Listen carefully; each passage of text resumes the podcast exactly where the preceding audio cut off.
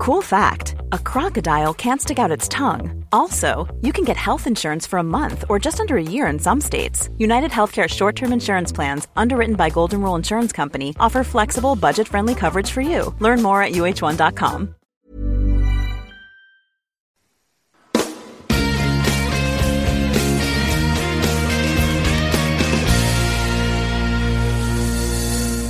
Muy bien, seguimos adelante, damos inicio aquí a la cara B del programa y damos la bienvenida que se nos acaba de unir, así como de- despedíamos antes a Javier Rodríguez Pacheco, damos la bienvenida ahora para por conservación de la masa a Gastón Giribet. Eh, ¿Qué tal Gastón? ¿Cómo estás? Hola, un gusto estar acá. Un gusto coincidir con Valentín también, que, con quien no habíamos coincidido antes. Pues Gastón es doctor en ciencias físicas, profesor en la Universidad de Nueva York, en YU. Y eh, nada, te, he pedido, Valentín, que si pudieras quedarte unos minutos porque me comentaba hace un par de semanas, creo, en el episodio 231, eh, estuve yo comentando, perdón, 200, 431 quiero decir, ya, ya, 431, que, es, que llevamos muchos ya. Em, pues eso, estaba yo comentando, me había enterado del fallecimiento de Steve Kyle y bueno, pues hablé un poco de, ¿no? Fue el, anterior director del Observatorio Solar Nacional de Estados Unidos y yo había tenido un poquito de relación profesional con él, eh, pero bueno, eh, Valentín, eh, tú lo conociste eh, bastante más. Tú lo sucediste a él en el cargo, o sea, que tuviste ahí un solapamiento, ¿no? Un periodo de tiempo en el que estuvieron trabajando juntos y, tu visión será más de igual a igual, porque la mía era más de, de alguien joven, que yo, sí, yo era, era joven en aquella época, de alguien joven a un, a un director de observatorio, mientras que tú tienes seguramente una imagen más de igual a igual y, y, y más profunda y podrás comentarnos algo más si quieres. Sí, correcto. Yo coincidí con él eh, por un año, pero déjame empezar diciendo que, que el placer es mío de estar con todos vosotros. Eh, fuera de micrófono os estaba comentando que soy oyente de Coffee Break eh, y que ahora os estoy poniendo caras. A Héctor lo conozco bien, a Héctor lo conozco en exceso, pero a vosotros os conocía solo la, la voz y ahora es un placer estar aquí con todos vosotros, eh, con los oyentes. Y es que escucho Coffee Break y entonces hace tres o cuatro hablaste de Steve Kyle eh, y hablaste unos 10 minutos o 15 minutos. Eh, y como sabes, cada vez que dices algo que no estoy del todo de acuerdo, te envío un mensaje y te digo, oye, esto pasa. Que lo sepa Eh, la no gente. recuerdo muy bien qué fue lo que ese es dijiste, el no tipo de nada- presión con el que tengo que convivir a diario. Yo nu- nunca había querido decirlo, pero que sepa la gente que, bueno, y como Valentín, de cualquier otro tema del que hablo, me llegan mensajes de cualquier cosa, pero, Exacto. pero en este caso estoy peor porque de física solar se supone que es mi tema y del que debería saber algo, y cada vez que, cada vez que meto la pata, O, ahí quizá- quizás al revés. Esto sale también debido a que hay una cantidad de, cons- de, de underwear- underground Sí, consu- efectivamente. consulting. ¿no? A ver, yo lo que digo es, para, para publicar un artículo en Science o en Nature, te, te, te lo mandan a tres referís. O sea, Coffee Break es mucho más que eso. Es mucho peor que eso. Sí, yo soy uno de los, de los malos, de los referís que te mete el dedo en el ojo cada vez que puedo, ¿no? Eh, y dijiste algo que no fue, no recuerdo qué era, era algo sobre cuánto coincidimos Steve Kyle y yo, ¿no? No, dije, Eh, yo tengo el mensaje, dije que Ah. Valentín sucedió a Steve Ah. Kyle y me dijiste, ¿cómo? Exacto. No, fue, no, perdón, dije, fue, fue el sucesor. Y dijiste, ¿cómo que fue? Soy el sucesor. Soy el sucesor, efectivamente. Ojo, eh, es que ya si llegamos a ese nivel de detalle, Bueno, no, es que las sensibilidades son eh, particularmente altas precisamente porque, eh, bueno, yo estoy cerca del término de, de- de mi mandato. ¿eh? Eh, estos puestos, el puesto de director te lo ofrecen por cinco años. Estuve cinco, años, cinco años, empezando en el 2013, renové por otros cinco años y he dicho que no renuevo por una tercera vez, ¿no? Eh, con lo cual, eh, hay más sensibilidades a eso de que fui o, o que soy, ¿no? Porque pronto pues habrá una persona en este puesto que no, que no seré yo, ¿no? Eh, no, déjame decirte que cuando yo llegué en el 2013, pues eh, era, estábamos hablando de Sunspot, New México, que en Nuevo México, que lo describiste muy bien, es un pueblito apartado de todo en donde están los telescopios, ¿no? Esto es algo que yo he visto en dos países. Eh, digo lo de tener un pueblo pequeño donde la gente vive con toda la familia y el telescopio. Yo lo he visto en Estados Unidos y en la Unión Soviética. Eh, en la Unión Soviética, eh, cuando estuve en la Unión Soviética, en el Observatorio de Crimea, que era así, que era un pueblito y telescopios. ¿no? O sea que yo creo que esto es una herencia de la, de la Segunda Guerra Mundial. Cuando acaba la Segunda Guerra Mundial, pues eh, hay un claro reconocimiento de que el Sol es importante para las comunicaciones y que hay que entender lo que el Sol hace para poder tener fiabilidad en las comunicaciones de todo tipo. ¿no? Y todas las potencias se ponen a observar eh, el Sol y a estudiarlo y se crean el sitio que eh, se llama ahora Sunspot, el Sacramento Peak, lo te referiste tú, y que es en donde la gente vivía. Yo viví en Sunspot un año y cuando llegué, pues le pedí a Steve Kyle que se solapara conmigo durante un año porque precisamente quería que me ayudase pues un poco a entender el sistema americano. Y fue ahí en donde tuve una relación personal muy cercana con él eh, me ayudó muchísimo y hice una gran amistad. Y quiero decir que la descripción que hiciste de Steve Kyle es muy, muy, muy parecida a la que yo hubiera hecho. ¿no? Fue una descripción perfecta, o sea que no tenía ningún pero que poner a tu descripción. Tal vez hacer énfasis en ese humor socarrón que tenía, que era muy difícil de entender, Hacéis chistes en, Coffee Break a mí a veces también me cuesta bastante entender. Pero el humor de Steve Kyle era muy distinto. Era muy socarrón, muy socarrón y, de hecho tenías que saber muchas cosas para poder entender el chiste, ¿no? Y yo recuerdo eh, que mi amistad fue mejorando según entendía sus chistes. Al principio no entendía ninguno, no, por el idioma, sino porque tenías que saber tantas otras cosas para entender el chiste eh, que, no los pillaba y me los iba contando. Luego, al final de ese año de solapamiento que tuvimos, ya entendía prácticamente todos los chistes que me hacía todos los días, ¿no? y esa fue la forma en que nuestra amistad mejoró, ¿no? Eh, tengo un buen, gratísimo recuerdo eh, de Steve Kyle y pues para Navidades aquí haremos un, un, evento para recordar su memoria y traeremos a su mujer y, aquí, claro, tiene muchísima gente que, son, que fueron amigos de Steve Kyle. Esto era básicamente lo que quería decir. Eh, puedo hablar mucho más, pero bueno, era recordar a, Steve Kyle. Tal vez decir que cuando yo empecé como director del Observatorio Solar Nacional, éramos un total de seis directores del NSO que estaban en vida. Esto se va a poner un poco eh, macabro. Durante estos 10 años, 11 años que he estado aquí, han fallecido cuatro de ellos. Eh, cuatro en total. Eh, o sea que ahora quedamos solo dos. Pero no por nada que tú hayas hecho. Eh, hasta donde sé, no por nada que yo haya hecho, pero nunca se sabe.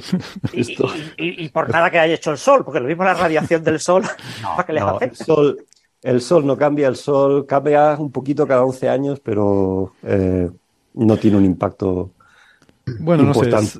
No Ahora sentí la sensibilidad, perdón, de Valentina, el fue. Eso, claro. Yo pensé que ibas por ahí cuando, cuando dijiste que te, había molestado que dijera fue en vez de. No. Pensé que ibas a lo mejor por el tema de. Como sabes, nunca me molesta, es el placer de corregirte. lo, que, mala leche. lo que hace que te envíe un WhatsApp diciendo, ¿cómo? Tengo que traerte más a Coffee Break para que lo hagas aquí en directo. Cuando, voy en la guagua es muy aburrido. Y si dices algo, pues entonces te envío un WhatsApp.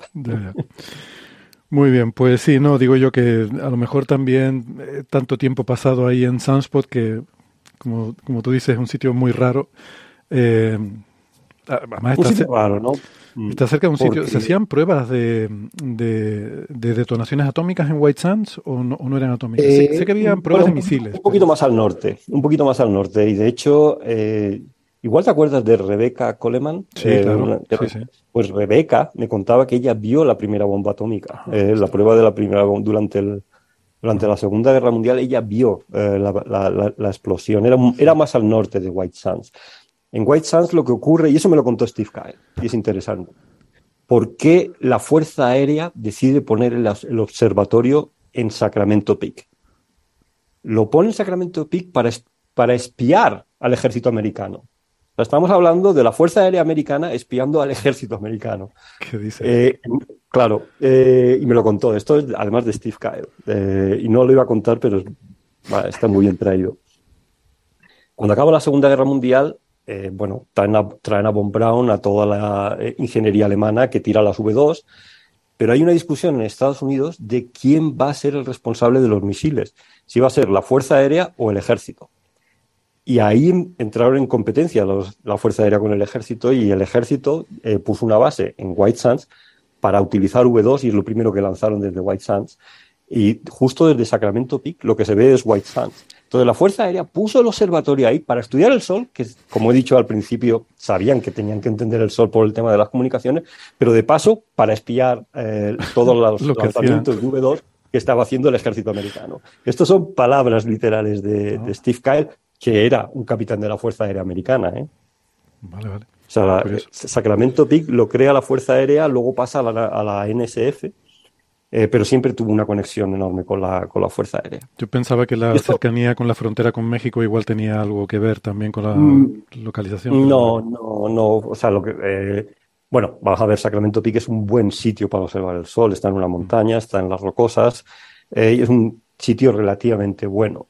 Eh, pero podían haberlo puesto en muchos otros sitios a lo largo de las montañas rocosas. Si deciden cerca de White Sands, es para poder espiar. eh, y esto lo ha contado Steve Kyle en público, eh, no estoy contando ningún, ningún secreto. Steve Kyle hizo una, eh, una presentación en el último congreso que hicimos en Sunspot, en donde contó la historia del sitio. Todavía tengo su presentación. eh, y efectivamente contaba que, que lo puso ahí para poder espiar a la Fuerza Aérea, a la- al ejército americano y los lanzamientos de las V2. Mm, Vale, vale. Bueno, pues, pues nada, Valentín, un placer. Eh, El placer es mío. eh, pienso escuchar el resto del episodio en mis idas y venidas. Yo no voy a escuchar allá donde hablo porque nunca me gusta oírme la voz. Por cualquier, seguro que nos pasa un poco a todos. Queda para, para la guagua, como decía. sí. Sí. Bueno, O sea que- ahora con los avances que hay en IA podemos hacer que a lo mejor en próximos eh, episodios que te podamos cambiar tu voz y ponerte la de José y te oyes con una voz diferente y a lo mejor te gusta más. Me encantará, seguro que sí. Bueno, Bueno, te, gracias te a diría que te puedes quedar si quieres, pero ya me habías dicho que tenías que irte, No, o sea que te, la reunión. te Venga, dejo y ya nos un placer. Venga, Venga, un placer. un. Hasta luego. Hasta luego. Bueno, eh, mucho con Valentín. Sí, pues vamos entonces eh, a seguir adelante. Eh, teníamos más temas para hoy, alguno que se había quedado de la semana pasada y hay uno que, que ha generado mucha, que ha tenido mucho eco mediático, ha tenido mucha repercusión. Es el trabajo este sobre la teoría del ensamblaje, ¿no? El assembly theory. Y eh, como anécdota, eh, me hizo notar Francis en eh, estas conversaciones que tenemos por correo electrónico cuando mientras estamos debatiendo qué temas tratar en cada episodio, me hizo notar que una de las autoras es Sarah Walker, eh, que es alguien con quien yo debería, que me debería sonar porque participó en la conferencia de tecnomarcadores de, de Houston de 2018 y en la, la que se llama Tecnoclimbs de 2020, aunque esa fue online. Y, y que bueno, que estuvo, estuvo en esas conferencias y decía Francis, bueno, supongo que habrás tenido ocasión de, de hablar con ella y de interactuar y esto. Debo confesar que no mucho. Em, y bueno, voy a decir una cosa, a raíz de esto me puse a repasar porque no, no recordaba, ¿no? Y mira que, sobre todo en la conferencia de 2018, la estuvimos aquí comentando en Coffee Break, eh, dije lo bien que me lo había pasado, lo mucho que lo había disfrutado, eh, charlas súper interesantes y una, bueno, seguramente la reunión que más había disfrutado en mi vida en la que había participado. Em, así que fui a, repasar ahí la hemeroteca y entonces recordé que precisamente la, la charla de Sara, eh, pues bueno, mm, estuve, puedo demostrar que estuve porque se ve en el vídeo, aparezco, o sea, se ve, se ven unas cabecitas del público y una de las cabecitas es la mía y me estuve fijando, se nota que estoy despierto. Sea, si alguien tiene duda, est- estoy despierto.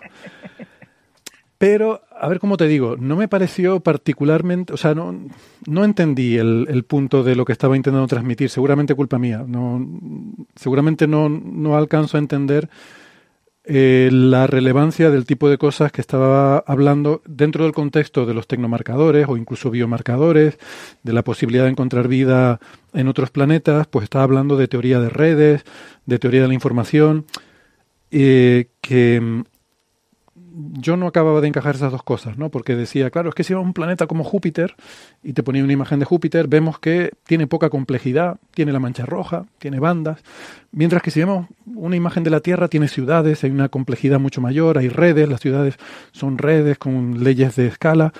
Y yo digo, sí, pero si yo veo un exoplaneta y veo que tiene ciudades, ya está. No necesito hacer teoría de redes para saber que vive gente, ¿no? O sea, no sé. eh, no, no acababa yo de... Bueno. Luego en... eh, pero no hablo de nada de esto del ensamblaje, sino de complejidad, de teoría de redes, de cómo el tú poder encontrar un sistema y analizar las conexiones eh, intrincadas que hay en un sistema, te puede dar información sobre el tipo, si ese sistema es un sistema abiótico, si es biológico o si incluso es tecnológico. Eh, que eso, bueno, sí, que yo creo que podemos estar de acuerdo en que probablemente estos sistemas siguen un grado creciente de complejidad. ¿no? Algo abiótico uno pensaría intuitivamente que es más simple, algo biológico uno pensaría que es más complejo y algo tecnológico uno pensaría que es incluso más complejo. ¿no? Y bueno, ella, pues sí, presentaba una serie de ideas sobre eh, formalizar eso desde el punto de vista de teoría de redes, teoría de la información. Bueno, todo eso está bien, pero no, no me no captó mi fascinación en ese momento. Eh, luego en 2020 que hubo esta reunión que era un poco el, la secuela de aquella, se llamaba Technoclimes. Ella también dio eh, una charla ahí y también me pasó un poco lo mismo. No me dejó una huella eh, indeleble en mi memoria del tema, de los temas de los que había hablado, pero sí que me puse a repasarla y curiosamente los últimos minutos eh, de esa charla empieza a hablar de que hay un investigador de la Universidad de Glasgow que se llama Leroy Cronin, que está trabajando en la idea de eh, que podemos definir algo parecido a la complejidad, en concreto la... Mm, ¿Cómo era? Ayúdenme ustedes que eh, en el paper este hablan de la... no la complejidad, la, el grado, o sea, el parámetro de, de cuántas formas distintas puedes construir una molécula. Eso lo llaman... Sí, el eh, índice de ensamblaje. Ensamblaje, Así índice de ensamblaje, correcto. Pues que define ese índice de ensamblaje y que eso nos puede llevar a una definición de sistema biológico y, bueno, bien, de nuevo me pareció eh, pues interesante para algo como la Tierra, donde tú puedes coger, meter un montón de moléculas diferentes, hacer estudios y ver las conexiones entre ellas y, y, y ver tu parámetro de ensamblaje y estas cosas, ¿no? hay una figura que muestra en esa charla ya cerca del final, en el minuto 13, 20 y pico segundos, que me pareció muy bonita. Y es una figura que ella le da crédito al héroe Cronin, que se la ha enviado, en la cual se ven una serie de moléculas, ¿no? Y pone una gráfica con un histograma de la esa complejidad de las moléculas, cuántas hay. Y eso para sistemas abióticos, para sistemas biológicos y eh, eh, y para sistemas tecnológicos, o sea, para eh, cosas hechas artificialmente, ¿no? Y se ve como hay diferentes, no sé si quieren les puedo compartir la pantalla, pero da igual, lo pongo en las referencias, yo creo que Sí, será más interesante. ¿puedo, puedo hacer un comentario eh, quizá muy básico y voy a hablar desde, desde la ira. Desde la ira. Desde la ira, ¿no? Primero porque el, paper, el paper de Nature de este Ensemble Theory empieza con una mentira. Sí, Entonces, eh, Estoy de acuerdo. Empieza, empieza con una mentira. Eso fue, o sea, no hay duda de eso. Y Mira, segundo, perdona, porque- perdona un momentito, le estoy compartiendo la pantalla para que vean, me refiero a esta figura, perdonen los oyentes del podcast, pero simplemente para que vean mis compañeros la figura a la que me refiero que presentaba Sarah Walker en su charla, ¿no? Eh, en la que, bueno, eso.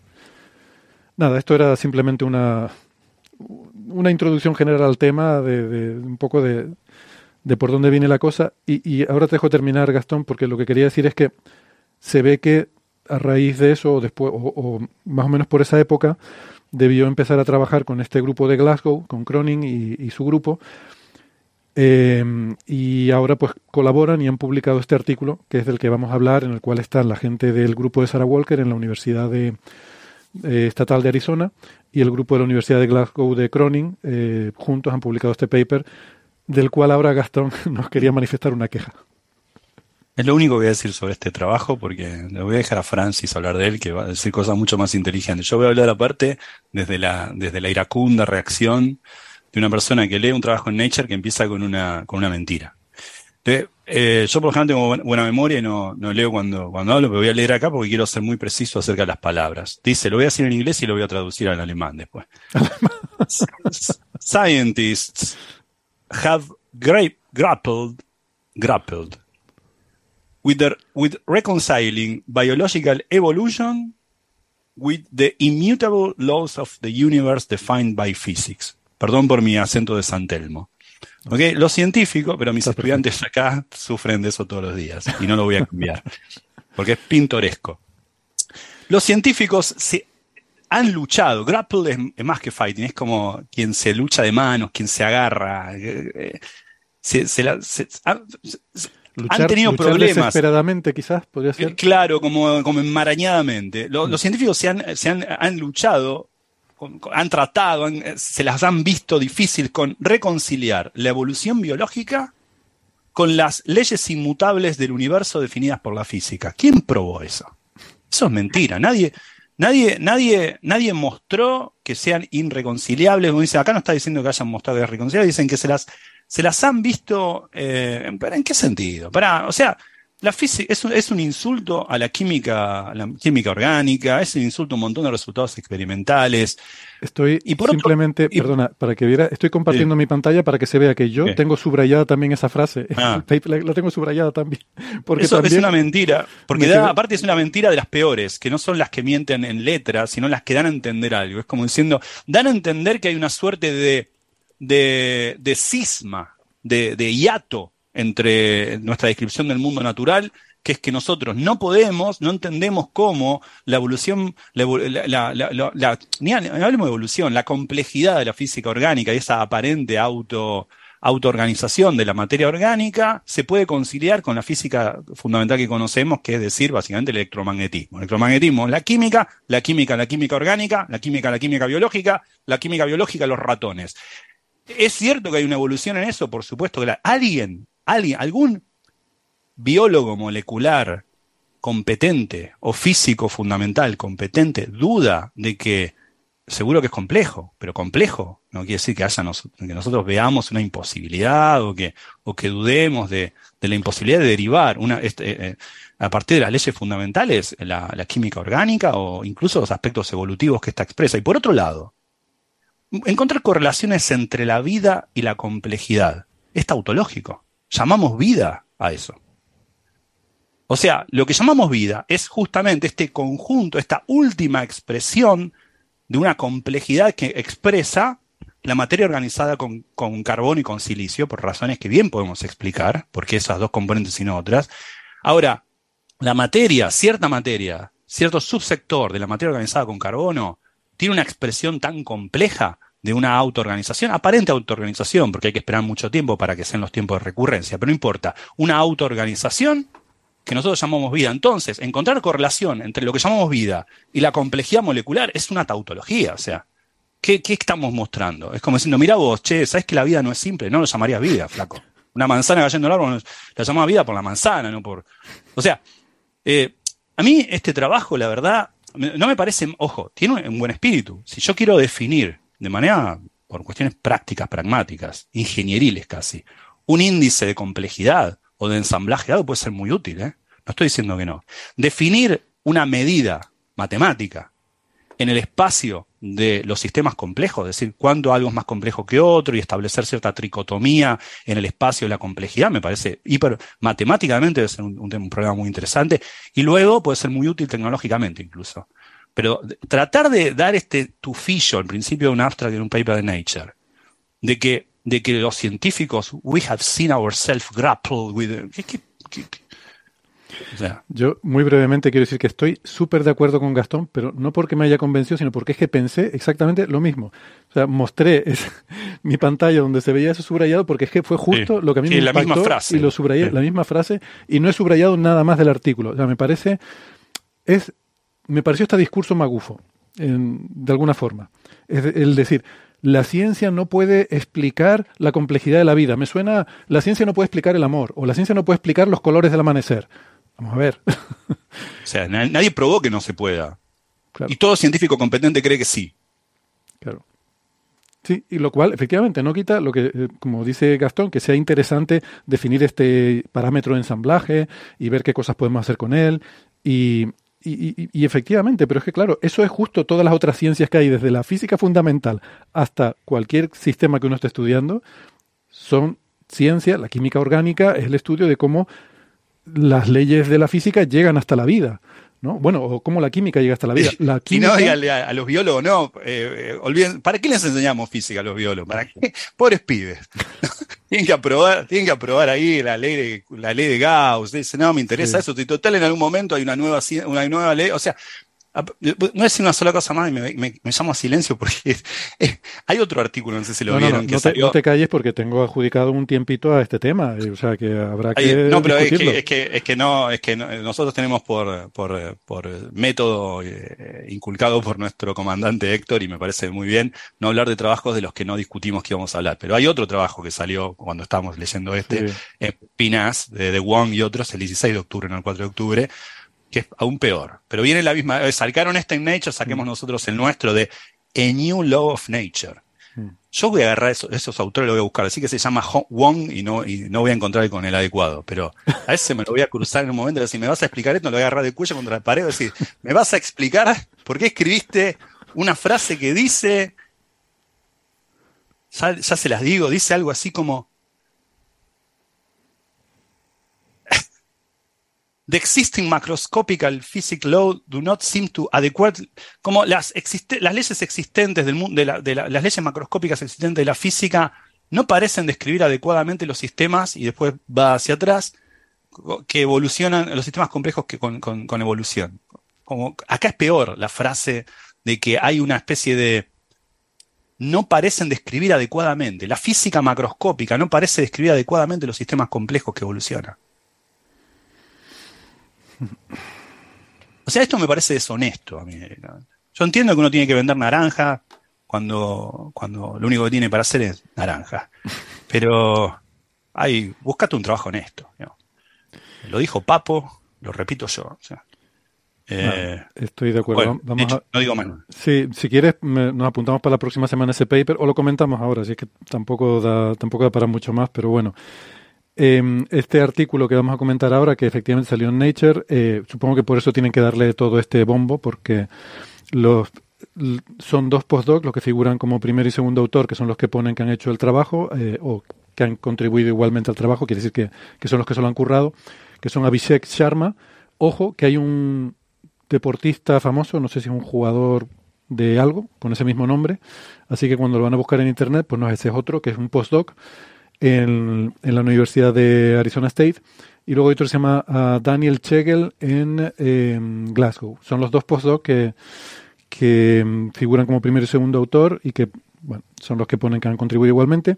Y luego, ah, no, Héctor, te has equivocado. ¿En qué? Segel es el que trabaja con Walker en Arizona y Charma es el que trabaja con Cronin en Glasgow. Ah, al revés, lo dije al revés, vale. Y Hay luego, un autor con apellido de deportista, pero no, no es el deportista, el del Valencia. uh, Christopher Kemp. Vale. Pues no. Ahí, ahí, ahí no, no, llega mi conocimiento. No, es Mario Alberto Kempes, quiero decir. Vale. Y luego Sarah Walker y Leroy Cronin son los últimos autores que son un poco pues los jefes de, de estos grupos, ¿no? Mm, quizás creo que Francis tú has leído este artículo, ¿no? ¿Quieres contarnos de qué va? Que, que yo, a ver, no me parece ninguna tontería. Eh, estoy de acuerdo con eso. Es, es la forma de, de, de, de venderlo, ¿no? Lo que es un poco molesto, ¿no? Bueno, si queréis, yo resumo un poquito cuál es la idea de lo que, lo que yo creo que pretenden, ¿vale? Yo, eh, cuando lo que leo crees los que pretenden. siempre los leo entre líneas, ¿no? Eh, una cosa que tenemos que recordar es que eh, en el campo de la matemática en general, las nuevas ideas pasan por tres etapas, ¿no? Pasan por la etapa intuitiva, suelen ser creadas por físicos o por ingenieros, por gente que no son matemáticos, y plantean un lenguaje eh, para definir la solución a un posible problema. Después, esas ideas intuitivas, esa matemática intuitiva, lo que por ejemplo en el cálculo puede ser pues el cálculo hasta Euler, por ejemplo, eh, pasa por una fase formal en la que se formaliza, eh, en la que se matematiza y en la que empieza a olvidarse el problema.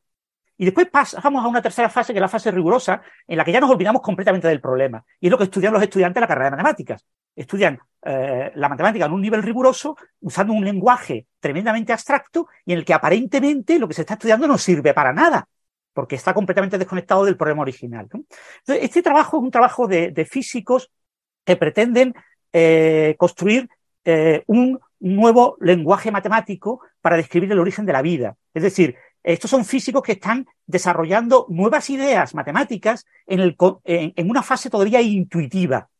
Todavía no hay un buen formalismo, todavía no podemos vender esto en un lenguaje de tipo definición, lema, teorema, corolario, Todavía estamos en una fase primitiva, eso vendrá probablemente al ritmo que está evolucionando esto, que está evolucionando muy rápido en las próximas décadas, y después finalmente habrá una fase rigurosa en la que esto eh, podrá eh, contarse en la carrera de matemáticas. Entonces hay que recordar eso, que estamos con un lenguaje todavía con palabras que están todavía eh, empezando a tener significado, pero todavía no tienen un significado claro. ¿Qué es lo que se pretende? Lo que se pretende es aplicar la teoría de la evolución al mundo prebiótico.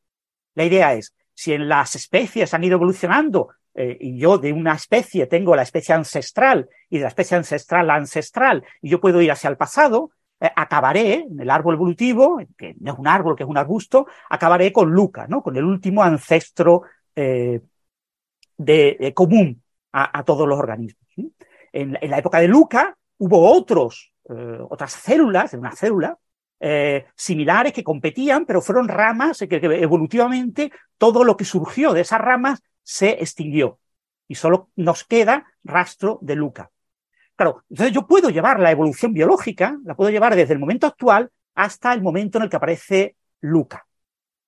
Pero claro, una idea, que es la idea que subyace a este trabajo de Walker y de Cronin, es, yo puedo aplicar la evolución antes de Luca, es decir, Luca es el resultado de unas, es una célula, es el resultado de unas protocélulas objetos prebióticos anteriores a Luca. ¿Puedo extender la evolución eh, hasta esos objetos protocelulares? Claro, aquí nos encontramos con un problema. Es que en rigor, la eh, teoría evolutiva actual, que se llama la teoría sintética, es una teoría extremadamente rica, eh, no tiene nada que ver con lo que escribió Darwin originalmente, que está completamente obsoleto. Todo lo que escribió Darwin está completamente obsoleto son solo ideas válidas a nivel abstracto. Eh, la, teoría sintética tiene infinidad de detalles. Eh, requiere organismos que tengan genomas, epigenomas, transcriptomas, proteomas, que sean sistemas que interaccionen eh, a través de, de, ciertas membranas o de ciertos sistemas, ciertos órganos con un entorno, eh, los sistemas vivos son sistemas abiertos, por eso la segunda ley de la termodinámica no se aplica directamente. Y eso quizás es lo que quería eh, eh, Walker y Cronin destacar con esta primera frase, ¿no? Estaban como, citan un libro del 93, pero en realidad lo que quieren citar es a, a, Schrödinger y su libro que es la vida, ¿no? donde introduce el concepto de negantropía y, y, ese tipo de cosas que han sido muy poco útiles desde entonces a los biólogos y, y, a los astrobiólogos también ha sido muy poco útil. Entonces, la, idea es, eh, yo no puedo aplicar a objetos prebióticos todo lo que es la evolución, la teoría moderna de la evolución, la teoría sintética. ¿eh? Porque en los objetos prebióticos puede que haya cosas de lo que yo he dicho, genoma, epigenoma, etcétera, que no tengan. Vale, pero puedo recurrir a la evolución a principios del siglo XX. La evolución a principios del siglo XX era lo que se llama la el neodarwinismo. El neodarwinismo eh, se basa en el concepto de gen, en el concepto de información genética, pero no se sabía lo que era un gen. No se tenía ni idea de lo que era un gen. Lo único que sabía es que el gen eh, eh, tiene asociado un carácter. Hay un genotipo, todos los genes, y hay un fenotipo, todos los caracteres y hay una relación unívoca entre genes y caracteres. Eso es lo que se pensaba. Y sobre eso se construye toda la teoría de la evolución darwiniana. Entonces, claro, uno puede pensar que las protocélulas también tienen un análogo a ese gen abstracto. No será ADN, puede que sea ARN o que sea algo más primitivo, pero podemos concebir que tenga eso. Pero eh, eh, Walker y Cronin dicen no, no, no, no nos podemos limitar a explorar el origen de la vida quedándonos en las protocélulas. Tenemos que ir aún más atrás, a entidades que ni siquiera son protocélulas, que ni siquiera son eh, cápsulas de nanolípidos conteniendo un metabolismo o un conjunto de reacciones químicas que actúan como un metabolismo, que tienen una transferencia eh, de entrada y salida de sustancias a través de esa membrana. Podemos tener incluso cosas anteriores. ¿no? Cosas anteriores que en el límite podría ser una especie de espacio de cosas. Imaginaros una, una, piscina muy grande y tengo eh, reacciones eh, químicas de ciertas sustancias en ciertas regiones. y tengo eh, regiones diferenciadas en esa, eh, imaginemos el océano, en ciertas regiones del océano, o pues cerca del fondo, en ciertas regiones del fondo tengo ciertas regiones con una mayor concentración de ciertas sustancias y otras regiones con una con distribución de concentraciones de sustancias diferentes, ¿no? La composición de diferentes regiones puede ser diferenciada. Entonces yo quiero aplicar las ideas evolutivas a eso. Y ahí no tengo ni siquiera una noción abstracta de gen. No tengo una molécula de ningún tipo que transmite algún tipo de información. Y por lo tanto no puedo hablar de mutaciones, no puedo hablar de neodarwinismo. No es que no pueda aplicar la teoría sintética, es que tampoco puedo aplicar el neodarwinismo. Me tengo que ir más atrás, me tengo que ir al origen de las especies, me tengo que ir a Darwin. Tengo que coger las ideas de Darwin. Y Darwin no tenía ni, zorra idea de lo que estaba hablando, pero hablaba eh, de lo que había visto en organismos, que es muy alejado. No tenía ni idea de lo que, de, todo lo que sabemos ahora, no sabía nada de lo que sabemos ahora. No sabía que Mendel existía y que estaba desarrollando la genética. Entonces, él hablaba de, selección, eh, de adaptación, de, eh, bueno, tenemos una población de organismos y cómo yo sé que esos organismos, tengo un ecosistema con muchos organismos de diferentes tipos. Cada tipo es una especie. Hay diferentes especies. ¿Por qué este grupo de individuos es de una especie? Porque comparten una serie de caracteres de especie. Y esos caracteres de especie diferencian una especie de otra especie. ¿eh?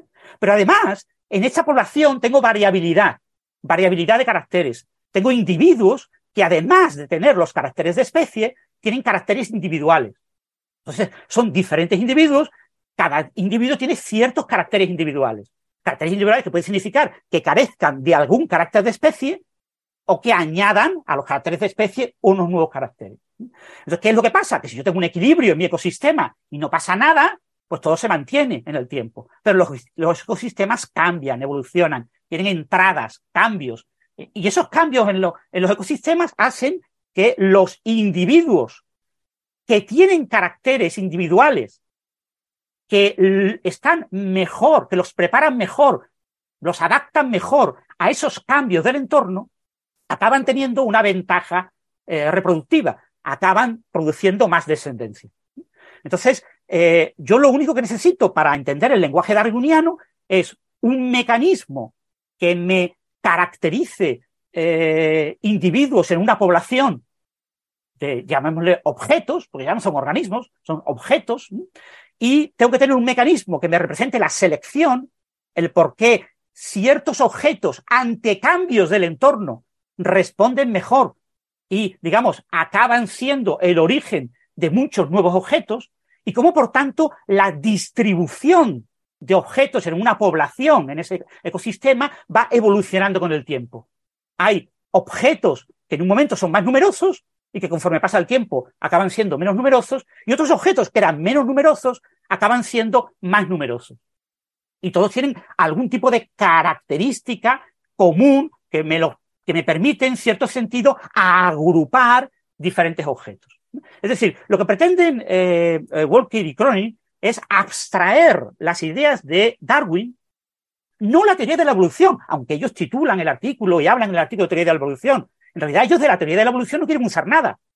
De la evolución moderna, de lo que estudian los estudiantes de biología que estén escuchando el podcast, los biólogos dirán, pero vamos a ver, pero ¿qué me estás diciendo, Francis? Si, si me quieres hoy, en el año 2023, usar la teoría de la evolución cargándote 150 años de ciencia. Pues sí, eso es lo que pretenden.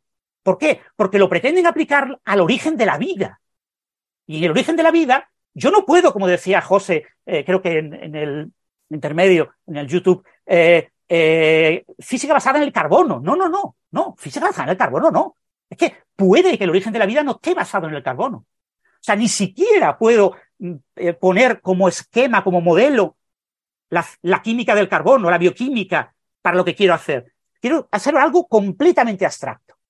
Entonces, en algo completamente abstracto, yo voy a hablar de que los, entre comillas, organismos, el equivalente a organismo, el equivalente a, individuo, no a especie, es un objeto ensamblable. Y el equivalente al hecho de que hay reproducción, de que los objetos pasan de una generación a la siguiente generación, es el proceso de ensamblado y desensamblado. Los, los objetos ensamblables se pueden interaccionar entre ellos y ensamblarse generando nuevos objetos. Y los objetos ensamblados pueden interaccionar entre ellos y desensamblarse.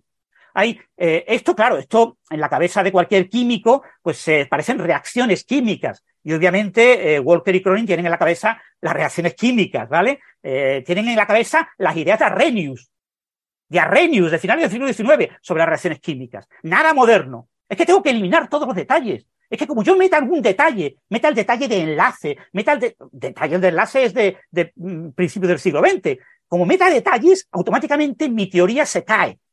Porque es una teoría, una, una idealización matemática de un proceso que es el proceso evolutivo en, el, eh, en objetos prebióticos, donde no hay organismos, no hay especies, no hay nada. Entonces, lo único que tengo son objetos, serán básicamente moléculas, pero quiero eliminar, no quiero hablar de polímeros, no quiero, o sea, no quiero hablar de nada, quiero que esto pueda, esa teoría, esta nueva idea, pueda ser aplicado a cualquier momento del origen de la vida. Entonces, eh, es una teoría basada en que yo tengo una población de objetos ah, ensamblables que se pueden ensamblar y desensamblar. Entonces, ¿cómo ahí meto eh, un concepto como la selección natural? Pues para meter la selección natural tengo que introducir un parámetro que caracterice el tamaño de un objeto ensamblable, la complejidad que decía Gastón, ¿no? Eh, un parámetro que me especifique la complejidad de un, de un objeto ensamblable eh, de alguna manera. Pero no puedo decir, cuento el número de átomos de carbono. No, eso lo podría hacer en la bioquímica. No quiero hacer eso. No quiero hacer eso porque puede que no tengan átomos de carbono, puede que no tengan átomos eh, eh, caracterizadores, puede ser átomos de silicio, lo que sea. Entonces, lo que voy a plantear como índice de ensamblado es el número de rutas de ensamblado que me llevan a este objeto. Fijaros que el número de rutas es infinito, porque eh, hay ensamblado y desensamblado. Entonces yo puedo ensamblar algo y desensamblarlo y llegar a un objeto, pero puedo ensamblar algo más complicado desensamblar muchas veces y llegar a este objeto. Entonces es el mínimo número de rutas de ensamblado, la longitud mínima de las rutas de ensamblado que llevan a un objeto.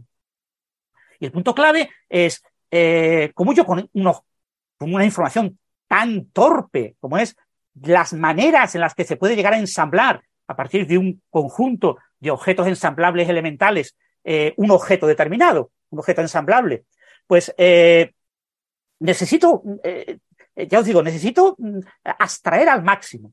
Entonces, eh, este tipo de rutas dependen de los objetos disponibles en una población. Cuando yo tengo una población concreta, tengo unas concentraciones, un número diferente, lo que llaman un número de copias. Un número de copias de cada tipo de objeto ensamblable. Yo no tengo un espacio infinito con todas las infinitas posibilidades. Yo tengo una población Imaginémoslo, pues yo qué sé, en el fondo del océano, una pequeña cavidad en una roca y tengo las reacciones químicas que ocurren en el interior de esa cavidad, de esa roca que está abierta y por la que pueden entrar sustancias y salir sustancias. Pero como la cavidad está relativamente protegida, pues las corrientes del agua pues no mueven, no, no remueven eh, mucha cantidad de sustancias. Y ahí se mantiene una cosa que, entre comillas, podría ser un origen, una especie de, de preprotocélula esa, cavidad en la que hay unas ciertas reacciones que se podría reproducir, porque de vez en cuando, yo qué sé, cuando lleguen las mareas, pues puede que llegue una corriente más fuerte que extraiga más cantidad de sustancias de, de, lo que hay dentro de esa cavidad y la lleve a otra cavidad. Y entonces, las sustancias que en esta cavidad, por selección, son más abundantes, puede, es más probable que pasen a otra cavidad y se reproduzcan y sean el núcleo base para que el número total de estas sustancias que eh, por selección han sido elegidas porque son las sustancias que se pueden producir por mayor número de rutas de ensamblaje. Las rutas de ensamblaje a los biólogos le traerán a la memoria pues las rutas metabólicas, ¿no? Las rutas que eh, permiten reproducir eh, digamos, todo lo que es la bioquímica de la, de la célula. Entonces, yo defino un índice de ensamblaje que es el, número mínimo de, de, pasos de ensamblaje que llevan a construir un objeto y trato de, digámoslo así, decir, los objetos que tienen más caminos posibles, más rutas de ensamblaje para ser ensamblaje, ensamblados, son objetos que de forma aleatoria, en una cierta población, eh, acabarán siendo más numerosos. Porque son los objetos que se pueden producir de muchas, muchas más maneras. Los objetos que se pueden producir solamente de una única manera pues tienen que esperar a que se den las circunstancias especiales en las que haya habido pues, todos los ensamblajes en secuencia adecuados, sin ningún desensamblaje intermedio, para que lleven a ese objeto. Pero los objetos que se pueden producir de muchas maneras acabarán siendo los objetos dominantes en una población en estado de equilibrio.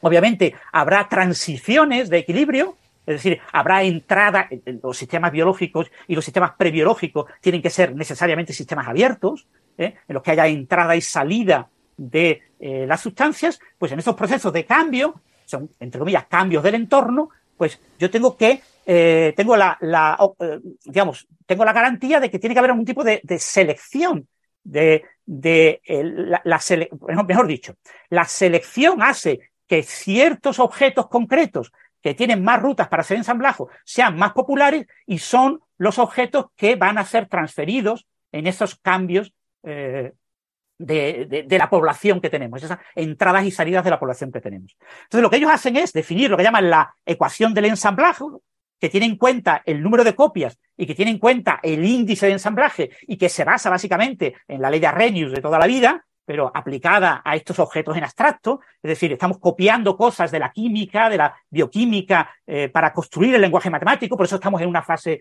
todavía intuitiva, todavía no está bien formalizado. Esto habrá que ver si es verdad que esta ecuación de ensamblaje es la buena o no. Y otra cosa es que, obviamente, como habéis comentado, en PINAS han publicado un artículo de la competencia que propone una teoría alternativa. Claro, ellos proponen una ecuación alternativa y unas palabras alternativas. Entonces, utilizando estas ideas, yo eh, digamos, eh, planteo la posibilidad de que en un entorno en el que no hay nada biótico, todo es puramente abiótico, pueda yo aplicar el lenguaje de la evolución. Esa es la idea. Aplicar el lenguaje de la evolución darwiniana a un ambiente abiótico con la idea de que si en ese ambiente abiótico acaban produciéndose objetos ensamblados lo suficientemente complejos, esos objetos acabarán pareciéndose a eh, esas, entre comillas, protocélulas que eh, acaban convirtiéndose en las células que acaban dando lugar a los organismos. Esa es un poco la idea. Meter un lenguaje eh, puramente abstracto en el que se abstraen las ideas básicas de la evolución biológica. Y claro, aquí te encuentras con un problema. El, el, problema de la especiación, que es el punto clave de la biología, de la, de la evolución darwiniana. ¿no? ¿Por qué hay cambios de especies? ¿Por qué aparece una nueva especie? Aparece una nueva especie por un cambio de entorno. O sea, eh, eh, hay un cambio del entorno que hace que ciertos caracteres de especie no son los más adecuados para eh, lograr que esa especie dé una gran prole y tenga un gran número de descendientes en ese entorno cambiante, pero además son esos cambios del entorno favorecen que ciertos individuos que tienen los caracteres individuales adecuados se generen una mayor descendencia con lo que acabo teniendo esa, esa evolución. ¿Cómo ocurre eso en este lenguaje, en este lenguaje de, la teoría del, ensamblaje, del ensamblado? Pues básicamente ellos plantean que hay eh, una especie de cinética química de Arrhenius, una ley de acción de masas, que me eh, describe cómo cambia el número de objetos ensamblados de una población. Es lo que llaman ellos la ecuación 2. Eh, tiene, hay una constante, que en la ley de Arrhenius es la constante cinética, que es proporcional al número de colisiones aleatorias entre moléculas para facilitar el, que reaccionen entre sí. Cuando las moléculas con la orientación adecuada chocan, pues acaban produciendo esa reacción química. Si colisionan con otro tipo de orientaciones, no. Y después tengo un exponente, y ese exponente ellos lo plantean que es este índice de ensamblaje. El exponente en la ley de Arrhenius eh, lo que te plantea es el número de moléculas necesarias para el choque. ¿eh? A veces eh, las reacciones químicas tú necesitas dos moléculas de un metabolito y dos moléculas de, o tres de otro, dos de este y tres de aquel. Esa ley de acción de masas, esos son los exponentes. Aquí el exponente es ese mínimo número de rutas. Entonces, con esta cinética, mm, digamos, inspirada en la química, ellos plantean que se puede hablar de una escala de tiempo de construcción y de destrucción, de ensamblado y desensamblado. Entonces, si domina una cierta escala de tiempo, la población acaba siendo dominada por un único tipo de objeto de ensamblado y por lo tanto, ante un cambio del entorno, la población eh, se hunde y desaparece, se puede extinguir. Eh, por otro lado, si lo que dominan son los procesos de desensamblado, de desensamblado, eh, tenemos una, población súper variada, con piezas muy elementales, como piezas de Lego que se pegan, muchísimas piezas de Lego muy repartidas, con lo que tampoco tengo eh, una evolución efectiva, una buena adaptación, una buena. La selección no me lleva a, evolucionar y mantener eh, a esta población y a sus especies y a que haya procesos de especiación a lo largo del tiempo. Entonces lo que tiene que haber es un equilibrio. Yo planteo que tiene que haber un equilibrio entre ambas escalas de tiempo, entre las escalas de ensamblado y desensamblado, de tal manera de que haya ciertos objetos de ensamblado que por tener muchas rutas de ensamblado acaben siendo los que dominen la población, pero que en esa población siga habiendo suficiente riqueza eh, para que eh, pueda, ante un cambio del entorno, eh, generarse nuevas, nuevos objetos de ensamblado más complejos, entre comillas, más complejos, con un mayor índice de ensamblado. Entonces, el punto clave es que como la población, hay una población que claramente domina, cuando el cambio del entorno requiere nuevos objetos, esos objetos se montan a partir de los que dominan con lo que acabo teniendo una especie de, entre comillas, árbol evolutivo. Tengo teniendo, es un grafo, en realidad, un arbusto, pero tengo un arbusto evolutivo que va incrementando el índice ensamblado con el tiempo conforme el entorno va cambiando. Es decir, que cambiando los eh, nombres y cambiando los verbos de las ideas primitivas de Darwin sobre la evolución, la evolución que llamamos darwiniana, la evolución original, la que se aprende cuando se lee el libro del origen de las especies, que lo normal es que el 99% de los biólogos nunca lo haya leído y probablemente de nuestros oyentes, muy pocos oyentes hayan leído el libro de Darwin. Pero a partir de las ideas de Darwin, cambiando nombres y verbos, construyo un análogo, un equivalente abstracto de las ideas evolutivas que es aplicable a objetos completamente abstractos que tienen la propiedad de que se pueden ensamblar y desensamblar. Y esa es la idea.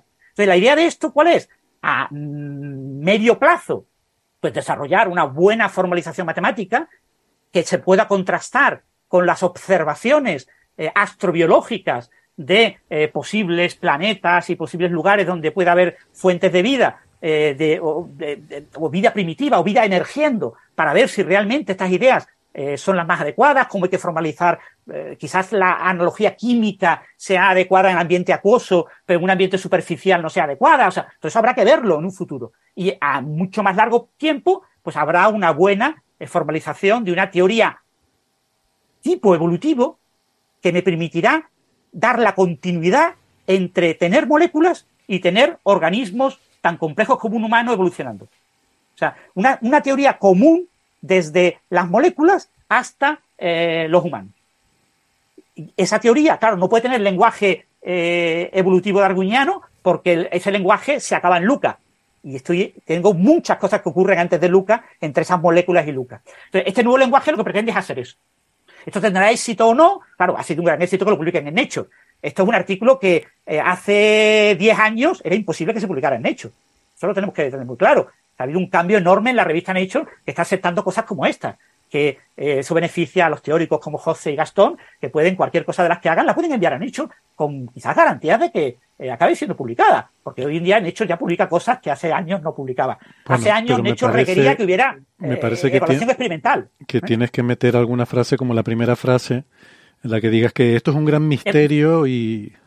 Claro, Tienes que darle un poco de bombo, pero aún así ha tenido a favor la, eh, editora principal de Nature, la ha tenido a favor, que ella favorece este tipo de artículos. Eh, Walker es una persona famosa, muy conocida en este tipo de círculos, eh, se ha movido mucho, no solo coincidido contigo en estas dos conferencias, sino que se mueve mucho y es bastante conocida como una de las líderes en este tipo de ideas. Entonces, Nature quiere posicionarse en que también publica este tipo de ideas. Pero la idea está completamente, completamente en alfileres, o sea, eh, realmente lo que tenemos es solamente palabras, con un contenido extremadamente diluido. Entonces ellos quieren rellenarlo con algunos ejercicios de aplicación de estas ideas a la química. Pero claro, la clave de sus ideas es que trascienden a la química. Es decir, si tú solo quieres ver la parte química, la parte de simulación, las figuritas que te presentan, te estás autoengañando, porque eso no es lo que ellos pretenden. Lo que pretenden es olvidarse de la parte química, pero claro, lo único que tienen es que poner ejemplos de química y por eso te ponen esos ejemplos eh, de bioquímica con moléculas que se enlazan formando polímeros y te hacen esos histogramas y esas cuatro cositas que presentan. La figura del histograma que tú comentaste de esa conferencia no aparece en este artículo. No lo, comprobé porque en el sí yo también yo también lo miré no no está ella lo cita como comunicación privada de Cronin eh, lo pone en la, en la charla que dio como una comunicación privada de Cronin. Pero bueno, hay, hay, figuras parecidas, figuras análogas a las que tú has presentado, ¿no? Entonces, eh, ya os digo, esto hay que entenderlo como eso, como un germen de ideas y de entre... Ahora mismo uh, hay muchos grupos que están proponiendo este tipo de ideas, que están compitiendo entre ellos y aquí el, el winner takes all, ¿no? El, el, ganador se lo lleva todo. Eh, dentro de unos años habrá uno de ellos que será el grupo ganador y será el que imponga el lenguaje. Y, sus palabras, sus adjetivos, sus verbos, sus nombres serán los que se usen a partir de ese momento por toda la comunidad. Y ahora mismo lo que pasa es que están, cada uno está proponiendo sus propios lenguajes y tratando de publicar. Lo que pasa, claro, que publicar en Nature es muy, es algo muy importante para este tipo de, de, artículos, que en PINAS es más fácil, en Proceedings National Academy of Science es mucho más fácil porque, sobre todo por el mecanismo que tenía antes, ¿no? De cuando se publicaba sin peer review, ¿no? Pero es difícil eh, publicar este tipo de artículos porque son artículos extremadamente abstractos. Es decir, eh, eh, pero un matemático te dirá, este artículo no es matemática. Este artículo es una matemática súper primitiva, es una matemática de niño. Pues claro, pues está en etapa intuitiva. Y en la etapa intuitiva las matemáticas siempre son de niño.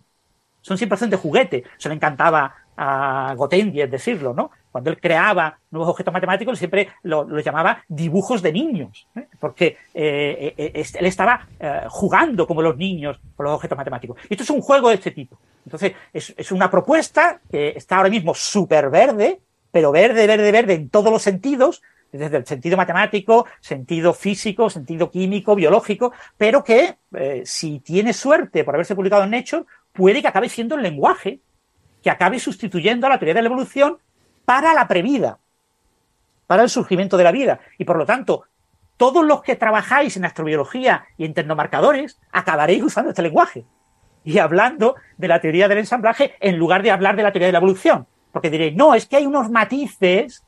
Aquí no puedo aplicar la teoría de la evolución, porque estoy hablando, por ejemplo, de objetos hechos por los humanos, de máquinas, herramientas, eh, señales tecno, tecnoseñales, tecnomarcadores, esas tecnoseñales evolucionarán. Tú podrás aplicar eh, un lenguaje tipo la teoría del ensamblaje a las tecnologías que dan señales que se pueden observar desde la Tierra. Esa es la ventaja del lenguaje matemático, que es un lenguaje muy abstracto, tú abstraes, y entonces, si tú puedes montar toda esta parafernalia de lenguaje con los tecnomarcadores, o sea, con lo que hay detrás de los tecnomarcadores, ¿no? Con las tecnologías que dan lugar a los tecnomarcadores, tú podrás usar ese lenguaje en tecnomarcadores.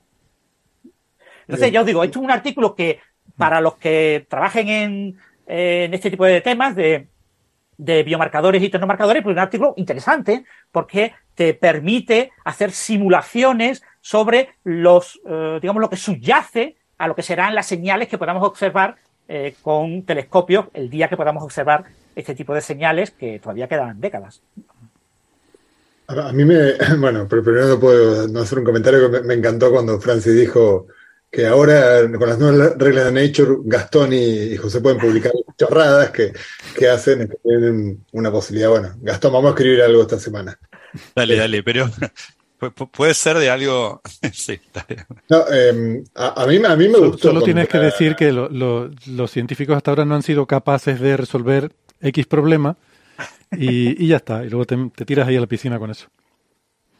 Igual yo creo que volviendo a la, ira de Gastón, o sea, eh, claro, la frase depende de cómo la pongas, o sea, es cierto que los físicos no han sido capaces todavía de resolver ese problema, lo que pasa es ellos lo ponen como diciendo que hay, un, hay una brecha insalvable, ¿no? Como que, como que, como si estuviera demostrado que la física no conecta con la evolución biológica, lo cual es, eh, esa frase, eso es lo que es irritante, entiendo, porque evidentemente sí, nos falta conocer muchísimo para entender exactamente los mecanismos cómo derivarme los mecanismos evolutivos prebióticos, digamos, de moléculas que van creciendo a partir de las leyes de la física.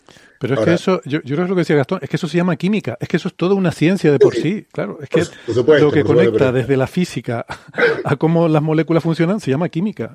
Por supuesto, pero me parece interesante, pero, sí, se llama química, pero tú imagínate que, o sea, yo según entiendo el interés de este trabajo, eh, tú imagínate que, que, tú sabes que, que, el carbono tiende a hacer cadenas largas, ¿no? Y, y tiende a formar estructuras eh, grandes, macromoléculas. Ahora, tú imagínate que yo, sin que tú hayas visto las, macro, las moléculas de la vida o macromoléculas en general, yo te tiro 200 macromoléculas, eh, de las cuales una es verdadera, o sea, una ocurre en la naturaleza y 199 no.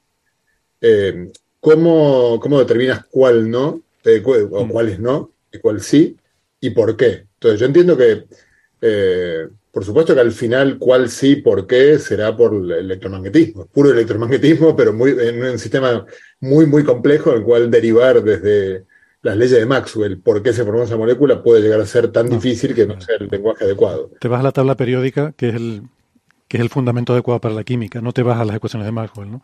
Aunque no, no, sí, pero la tabla periódica te va a decir, sí, pero las moléculas se tuercen en el espacio, o sea, hacen cosas muy complicadas. Entonces, me parece que si, si uno fuera capaz, o sea, a, mí, sí me simpatiza, o sea, de alguna manera lo que ellos intentan es hacer un lenguaje en el cual en lugar de ir por ahí, que es muy complicado, decir, bueno, eh, al final pongamos el foco del ensamblaje de macromoléculas y tratemos de cuantificar eh, los, ladrillos fundamentales y cuán probable es que se junten unos con otros y, si, si eres capaz de hacer eso, escribir una ecuación y que dependa del tiempo y que te reproduzca la abundancia de moléculas que observas, pues es un golazo. Eh, obviamente eh, entiendo que la, crítica de Francis es que es, una especie de puesta de borrador de, unir de, esta idea, como diciendo es un programa, es el inicio de un eventual programa que puede acabar bien o acabar mal. Eh, ellos escriben acá un par de ecuaciones en todo el trabajo. No, no, bueno, yo no, he leído en suficiente detalle para entender si estas ecuaciones están contrastadas contra algún tipo de abundancia de moléculas de algún sistema. No, eh, es que este, esto no, no, es cuestión de, intentar predecir abundancias de moléculas en estas cosas. Yo lo interesante que le veo, eh, vamos a ver, yo voy a decir, lo que, lo que no me gusta, voy a empezar por lo que no me gusta y luego diré lo que me gusta. Yo no, no comparto la visión de Francis de que esto para la astrobiología va a ser importante porque te va a permitir ver cómo determinadas señales que observes en exoplanetas pueden ser indicadores de vida o no. Esto, esto es lo que intenta, esta es la idea que intenta transmitir Sarah Walker en sus charlas. Eh, a mí no me convence. ¿Vale?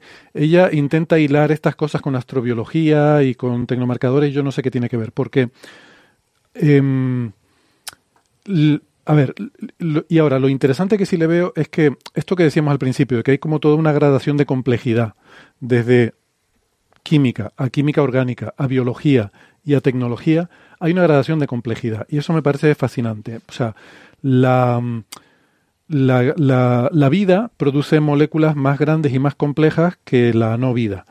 Y con tecnología somos incluso capaces de hacer moléculas más complejas que eso. Ahora, ¿qué significa complejo? Es bueno, una palabra ahí que no está bien definida. Es una palabra que usamos coloquialmente. ¿Qué es lo que yo le veo bueno que hacen ellos? Parametrizar eso. Que el parametrizar algo es el primer paso para hacer ciencia. Decir, no, es que la vida es compleja, como decía Gastón, pues vaya, eso es tautología, ya, ya sabemos que la vida es compleja. Pero parametrizarlo, cuantificarlo. Cuantificar algo es el primer paso para hacer ciencia. Y creo que es lo que ellos están haciendo aquí, es cuantificar con ese índice de ensamblaje, es cuantificar esa complejidad.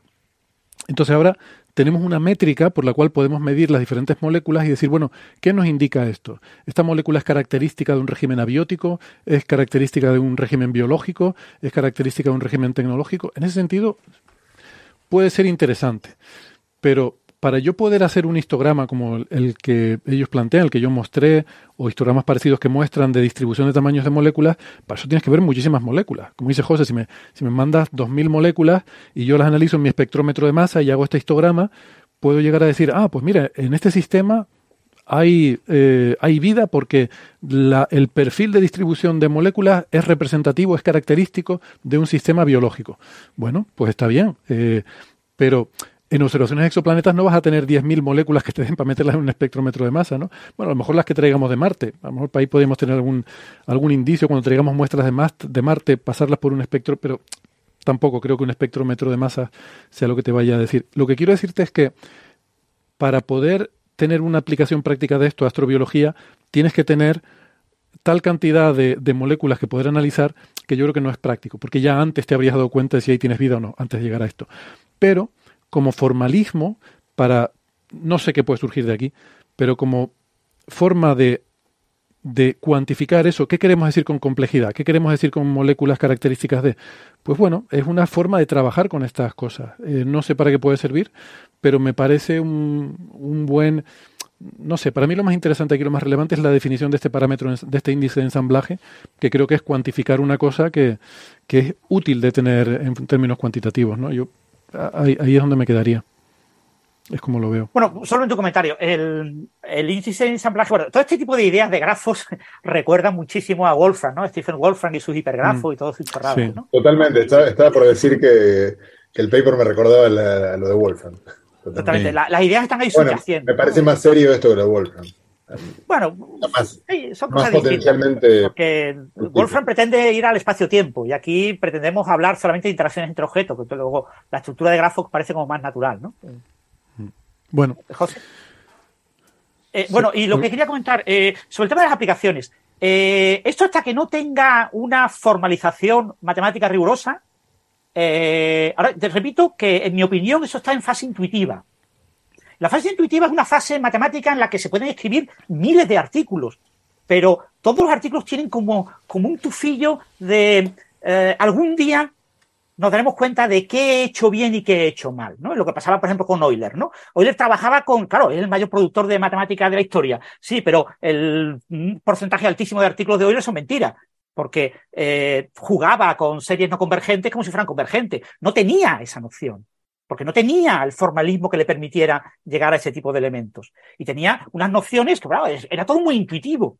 Y aquí pasa igual. Estamos en una fase intuitiva. Se va a producir probablemente una gran explosión de artículos siguiendo estas ideas, porque son ideas que cualquier informático, cualquier biólogo, cualquier eh, físico, cualquier químico puede aplicar. O sea, son ideas.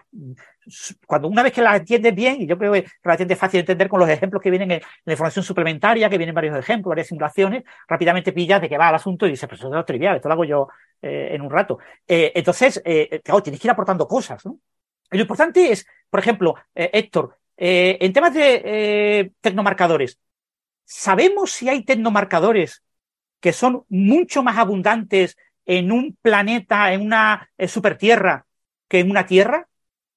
No lo sabemos. ¿Por qué? Porque nadie lo ha estudiado.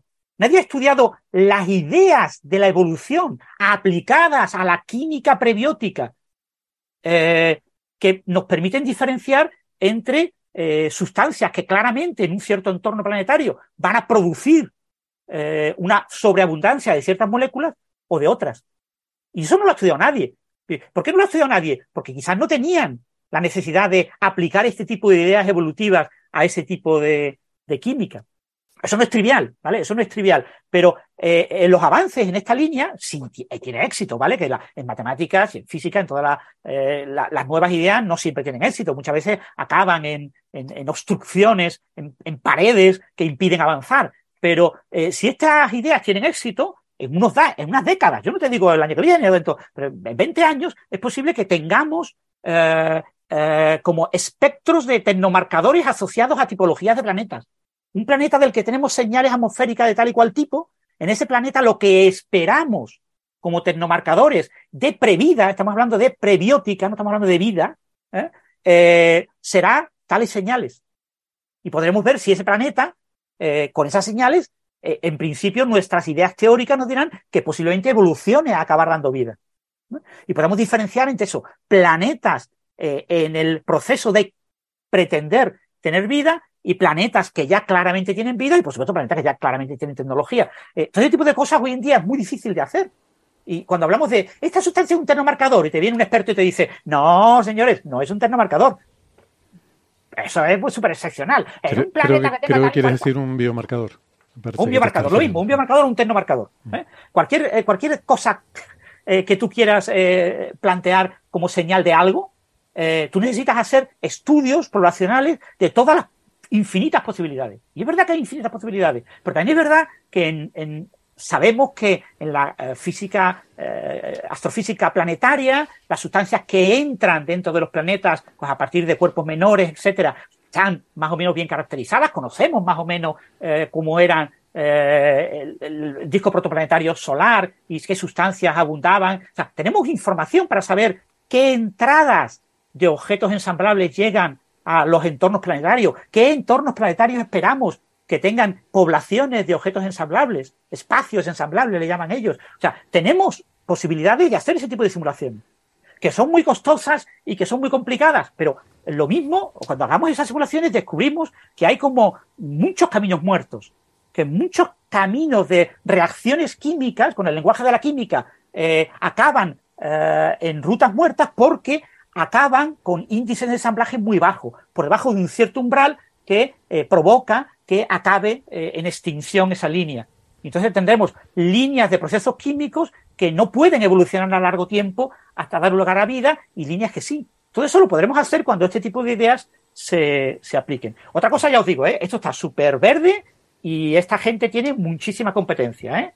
Pero bueno, yo lo veo como algo prometedor, pero en fase muy, muy emergente. Sí, sí, yo te he entendido. Quiero, no sé, clarificar mi punto porque no, no sé si, si, ha quedado claro. Bueno, da igual, sí, yo, yo creo que sí que lo, lo, he explicado. Lo que quiero Esto decir es muy es abstracto que, y...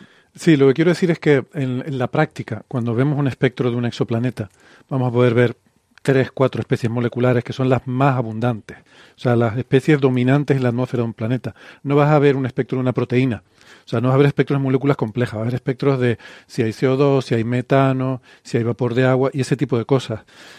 Para poder llegar a ver moléculas complejas, ya tienes que estar ahí, con un laboratorio, con pico y pala, con, tomando muestras y, y, eso, ¿no? Y ya si has llegado ahí, probablemente te habrás topado antes con, con indicios de vida, si es abundante o no. Dale, sí, se, me, me, se, señor marciano, ¿se puede correr? Que estoy, estoy haciendo un pocito. Sí, se puede apartar, que diríamos en España. ¿Se puede? Ah, bueno, perdón. Eh, perdón, perdón, eh, perdón en españoles. Eh, pero No. Dios, ¿se, se puede apartar, por favor, el señor marciano, que tengo que tomar unas muestras? A ver si. Sí, sí. A ver No, si hay la, vida. la utopía, ¿vale? La, la- la utopía es que cuando tengamos sí. una buena caracterización de las abundancias de diferentes Sí, igual, perdón, no, digamos, pero yo le- yo les- tengo eh, una descripción para cada tipo de planeta, en cada tipo de estrella, en, ta- en ca- a, cierta distancia, con ciertas características. Imaginaros que tengo un software que dado un exoplaneta Kepler 37b, el que sea, si existe, eh, tre- Kepler 37b, pues Kepler 37b, si tiene vida, tiene que tener estos marcadores de estas 40.000 moléculas, tiene que tener exactamente esta proporción de cada una de ellas. Mm. Y si está en fase de previda, eh, en fase de protocélula, tiene que tener esta otra distribución de esas 40.000 moléculas. Si está en fase Pero eso- anterior a protocélula, Pero, pero vamos a ver. Bueno, ese es el objetivo. Eh, eh, Gastón quería decir algo, pero solamente una acotación a esto. Hay una charla muy interesante en Breakthrough Discuss, hubo una charla, que por cierto, eh, tenemos pendiente todavía hablar de eso también, que me gustaba, hablaba de las diferentes biosferas que ha tenido la Tierra. La Tierra a lo largo de su evolución presentaba cinco espectros diferentes de lo que ha sido la biosfera de la Tierra, eh, eh, el espectro de la atmósfera terrestre, eh, pues hace mil millones de años, hace dos mil millones de años, hace tres mil millones de años, y cómo es completamente diferente, ¿no? O sea que incluso un mismo planeta puede tener biosferas muy diferentes que producen señales y que producen biomarcadores muy diferentes también. Claro, esa es la idea. Como sea. Eh, Claro, esa es quiero decir que no hay, no hay uno solo, o sea, no puedes decir, dado un planeta, Claro, claro, serían los sí, no, que puede, ser pero, muy diferente. eh, eh, por eso te hablo de vida, previda, eh, fases iniciales, no vida. Sea, tú tienes que tener muchísimas señales y entonces Mm. No, pero estas son todas, estas son todas de, de biológica, pues la Tierra ha tenido vida prácticamente siempre, casi desde el principio, ¿no? O sea, son Bueno, diferentes biosferas en el mismo planeta con condiciones muy similares y que ha cambiado, pues simplemente porque la propia la propia evolución temporal de, de la vida en el planeta ha cambiado el tipo de vida que hay y, o sea, es un, es un proceso muy no lineal. La vida se retroalimenta. El tipo de vida que hay depende del tipo de vida que hay. Entonces, eh, Bueno, pero genera. la, la idea de ese tipo de estudios es, eh, lo que quiere, que yo quiero que quede claro a los oyentes, que la idea de este tipo de estudios es olvídate de la palabra vida, Sí, sí, sí, lo entiendo. olvídate de la palabra vida. Queremos el recorrido completo desde que surge el Sí. protoplaneta hasta que tenemos una civilización tecnológica. Yo, yo creo que es una parametrización, eh, me parece. Y es- ese recorrido completo perfecto. incluye unas regiones en las que no hay vida, hay previda, Mm. pero hay diferentes fases de la previda. Es una parametrización de todo ese rango, en ese sentido me parece bien. Pero Pero lo perdona, me Gastón- parece que, me parece que, ese, eh, que, que es más creíble o me parece más interesante para toda la parte previda, como estaba diciendo Francis. O sea que eh, eh, intentar argumentar que esto va a servir para, para marcadores, Bueno, quizás sí, sí, sí, tienes razón. biomarcadores o tecnomarcadores me parece mucho más, mucho menos creíble que, sí, que, que para el ensamblaje de moléculas Sí. previas a que aparezca la vida. Pero bueno, yo, yo tengo en mente la posibilidad de que eh, la evolución de la tecnología, o sea, que las ideas evolutivas, con ese tipo de ideas, se puedan aplicar también a la tecnología. Mm. Y que pueda haber una evolución tecnológica. Sí, seguramente también porque la complejidad. esa idea de, de ensamblar. Claro. Y un punto O sea, clave, los autores explícitamente omiten la palabra complejidad porque es de la competencia. Claro. Hay grupos de competencia que usan complejidad. Entonces ellos no pueden usar palabras que hayan usado otros. Esto es igual que los filósofos. Tienen que usar palabras nuevas, neo- neologismos, porque si no, no es nuevo lo que tú ofreces. Si tus ideas tienen las mismas palabras que el filósofo anterior, tú eres un seguidor del filósofo anterior. Tú no creas eh, nuevas ideas. Las nuevas ideas siempre tienen que ir acompañadas de nuevas palabras. O, mm. palabras ya conocidas que les cambias y les matizas los significados. O sea, aquí es muy importantísimo para eh, Walker y Cronin no usar nunca la palabra complejidad. Sí. Igual, igual me parece que porque es lo que tenemos en mente, ¿no? Que para dar una idea de, lo que me refiero, sí. Perdona, José. Me parece que el ensamblaje, eh, una vez que aparece la vida, eh, si bien sigue habiendo en la evolución, de, alguna manera no podría, me parece que la palabra ensamblaje empieza a perder sentido, porque la razón por la que una especie desaparece o no desaparece y su genoma continúa o no, continúa es eh, mucho más o sea, mucho más difícil relacionarla con la molécula de ADN con el genoma de la especie.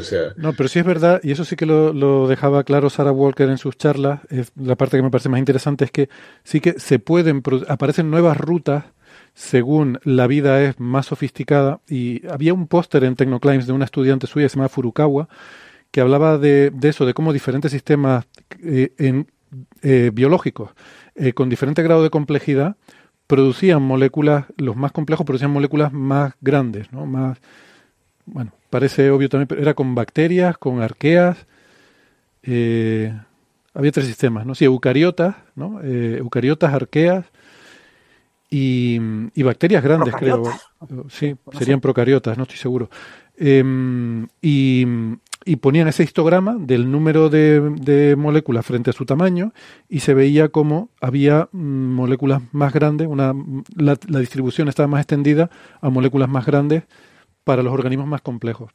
Y argumentaba que con la tecnología se pueden crear moléculas que no se pueden crear de forma natural, ¿no? El, argumento de que moléculas más grandes están relacionadas con más complejidad me parece que es una tautología como la que señalaba Gastón. No sé, ¿qué, va a ocurrir? ¿Que una molécula de, agua va a codificar un ser vivo? No. Se va a poner a eh, pensar. Bueno, es, llevar la contraria a la homeopatía, ¿no? No, pero, pero por eso, por eso digo, o sea, puede ser una cosa que parece intuitiva, pero es cuantificarla. O sea, si eh, yo creo que introducir ese parámetro del índice de ensamblaje y definir, darle un, no sé, una característica numérica a esto que de forma genérica yo he estado llamando complejidad porque es el, el, concepto que tengo en mente, pero es algo genérico, abstracto, que no sé muy bien cómo definirlo, si ellos pueden definir eso objetivamente y numéricamente, pues puede ser interesante, ¿no? Puede dar lugar a, a desarrollos que, que sí puedan, que sí puedan, no sé, llevar a algo. Sí. Otra cosa de eso, que estoy de acuerdo completamente con Gastón, es que estos son físicos y tienen una cierta tendencia a hablar de física fundamental a la ligera y de hablar de, de cosas que no tienen ningún ni pie ni cabeza ni ese tipo de ideas. O sea, eh, la primera frase del Astra, bueno, incluso algunas frases del propio Astra, el, tratar de, de, de, plantear que pueda haber leyes fundamentales eh, que en abstracto representen la evolución, pues es una cosa que no tiene sentido para mm. un físico que trabaja en física fundamental. Porque para un físico que trabaja en física fundamental, ley fundamental es una cosa que no cabe eh, y no es eh, absolutamente no está relacionada en ningún sentido con la realidad observada, yo qué sé, en la psicología humana o en la biología animal. es decir, el, eh, pero en este tipo de artículos se tiende a hacer ese tipo de, aproximación por el deje de que son físicos los que están haciendo esto. Y esto es muy típico en, el desarrollo de las ideas matemáticas, es muy típico este tipo de, fases, ¿no? Que llegan los, físicos y lo que sé, lo que pasa con teoría de cuerdas en muchas ramas de la matemática. Los, cuerdistas han introducido todo un lenguaje eh, en la matemática, que después los matemáticos han aprovechado para hacer sus cositas porque les era útil, ¿no? Como herramienta. Eh, y mantenían muchas veces esos nombres pero claro, el significado que le daba el físico a ese nombre no tiene absolutamente nada que ver con la definición eh, que da el matemático, que es una cosa que es absolutamente abstracta y que no tiene y es absolutamente inútil para el, para el físico, ¿no? Es una cosa puramente para su uso matemático interno y para su eh, disfrute con el desarrollo de matemáticas, que es algo precioso y que muchas veces se hacen matemáticas por la propia belleza y no porque sirvan para algo. Hmm. Eh, hay muchas cosas que hacemos, ¿no? Como decía Feynman, eh, no, por utilidad práctica, él lo decía de otra forma. Bueno, eh, vamos a pasar al siguiente tema, que es un, un artículo, Gastón, que creo que a ti te pareció interesante, mm, de nuestro, nuestro villano favorito, Peter Van Dockum, digo villano por el nombre, ¿no? Que tiene esas resonancias que nos, nos encanta. y, y, su grupo, ¿no? De, el... famoso, famoso por sus galaxias con poca materia oscura. Exactamente, famoso. Ahora vamos a hablar de lo contrario, justamente. Decidite, Van Dokun. Decidite. Debo decir que este paper no ha pasado todavía por el filtro de Nacho Trujillo, así que no sé, qué, le preguntaré a Nacho qué piensa de este artículo, en el cual descubren un, un anillo de Einstein en una galaxia muy lejana hace mucho tiempo, ¿no? Hey there, it's Michelle Norris. I'm host of a podcast called Your Mama's Kitchen. When I travel, I'm usually looking for a way to find a taste of home when I'm not at home. And one of the things I love to do when I am at home is entertain. And Airbnb allows me to do that. When I was in California recently, I rented a house that had a great kitchen. And when we were sitting around the table, we're all thinking, we're in someone else's house. Someone could be in all of our homes as well. If you have a home, but you're not always at home, you have an Airbnb. Your home might be worth more than you think. Find out how much at airbnb.com/slash host.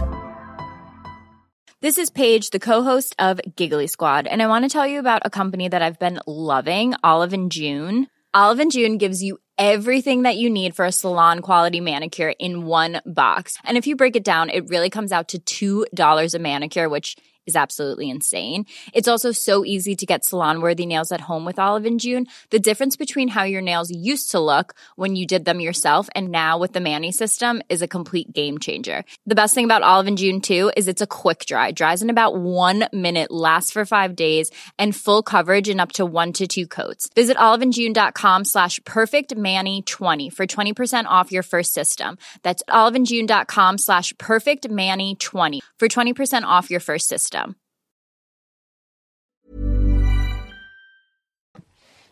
Sí, una galaxia muy lejana hace mucho tiempo. Es un paper que no ha pasado por el, por el, eh, el, el escrutable, eh, ojo de Nacho, pero ha pasado por el referato de Nature Astronomy. Va a estar publicado en Nature Astronomy, estaba en prensa cuando yo lo leí. Es un paper que salió el 14 de septiembre del año pasado. Yo leí el preprint y ya en el preprint decía abajo, eh, en prensa en Nature Astronomy. Es un paper de Peter Van Dokkum y sus secuaces. y es un paper en el cual eh, observan el que sería eh, el, anillo de Einstein más eh, lejano que hayamos observado hasta la fecha. Recordemos que es un anillo de Einstein. Un anillo de Einstein es una figura que se forma debido al efecto de lente gravitacional. la lente, el efecto de lente gravitacional es la deflexión de la luz de un objeto que estás viendo, eh, que ahora lo verás deformado y a veces lo verás hasta replicado, eh, debido a eh, otro objeto que está entre el que ves y vos, que oficia de lente gravitacional. Este objeto que está intermediado se llama la lente y básicamente lo que hace es deflectar los rayos de luz debido al campo gravitacional que, que, que genera. Aquí es la lente la que está en... La lente, claro, la lente está a Z a Redshift 2, más o menos, 1,98, pero el, el, el, error de, si uno mira el error, es, puede ser mayor que Z igual a 2. Es un, eh, ese es el Redshift, o sea, cuando el universo tenía tres veces, era tres veces más chico que ahora. Y eso es una distancia más o menos, para que nos demos cuenta, es una distancia tal que ya uno tiene que tener en cuenta la expansión del universo para tener en cuenta su distancia. O sea, hoy en día ese punto está más o menos a unos 17 mil eh, 17 mil millones de años luz, ¿no? Recordemos que el universo tiene de vida más o menos unos 14 mil millones de años. Eh, en ese tiempo es tan lejano que uno tiene que tener en cuenta el hecho de que el, espacio se, se, se, se, tuvo una expansión considerable. Entonces, más o menos la lente, el, el, el que oficia de lente, es, eh, está más o menos a esa distancia, 17 mil millones de años luz. Y aquello que uno está viendo, el objeto, está a unos 21 mil millones de años luz, que es otra galaxia de un redshift casi 3, podemos decir, o sea, ahí dicen 2, algo, pero bueno, nuevamente el error eh, apaña la posibilidad de que sea redshift 3, o sea, es algo que está como a 21 mil millones de años luz de nosotros. Claro, uno, uno, ese es un método que, de hecho, el, Hubble, esto, esto, esto es con datos del Hubble. Eh, ¿Qué quiere decir con datos del Hubble? El Hubble tiene tantos datos, igual que el Hubble, eh, perdón, con datos del James Webb. Esto tiene tantos, eh, tiene, tantos, eh, igual que el Hubble, el James Webb tiene un montón de surveys, de, registros, que uno va y se fija cosas que se perdió en la vida. No es que uno lo vea ahora. Uno vuelve a los datos y, y ahí encuentra cosas. Entonces, lo que se había visto con el Hubble, esto se vio con el James Webb, pero lo que se había visto con el Hubble era que en el universo Z igual a 2 había muchas galaxias compactas, que en unos pocos kiloparsec de tamaño, unos pocos, unos 2, 3 kiloparsec de tamaño, tenían una masa contenida en estrellas de, del orden de 10 eh, a la 11 masas eh, solares. Esto es importante porque uno quiere saber cómo se formaron las galaxias en el universo. Uno sabe, por ejemplo, que las galaxias se forman de adentro hacia, hacia afuera. Hay toda una teoría y modelos de formación de galácticas. Entonces, eh, un poco está bueno itar es útil itar en la historia del universo cómo cuál, es el, cuál era el estadio en cada momento de la mayor cantidad de galaxias, cómo se iban formando, qué masas tenían, cuán compactos estaban, cuánta presencia de materia oscura había en cada caso. Y así uno va ajustando los modelos. Algunos estarán en tensión, otros no, y uno ajusta parámetros de ciertos modelos para ver cómo fue la evolución galáctica, cosa que es complicada porque recordemos que las galaxias tienen una gran componente estelar, pero es la minoría. Después hay hay una gran componente de materia oscura que uno no ve, y después también hay un montón de gas y polvo en la galaxia, que no formó estrellas todavía, pero ya es materia bariónica que está ahí, pero no formando estrellas. Eso es importante porque cuando uno las mira, tiene diferentes maneras de ver su masa. Mirando su espectro y su luminosidad, uno puede inferir cuánta masa estelar hay. Viendo su actividad, uno puede saber, al menos en alguna región de la galaxia, cuánto polvo hay o gas hay pero viendo efectos del lente gravitacional como este, uno puede saber más sobre la masa, por ejemplo, la materia oscura. Uno no puede ver la materia oscura por definición, o materia transparente, como le gusta decir a mucha gente, pero puede inferir su presencia porque sí curva la luz. Entonces uno oficia de lente también.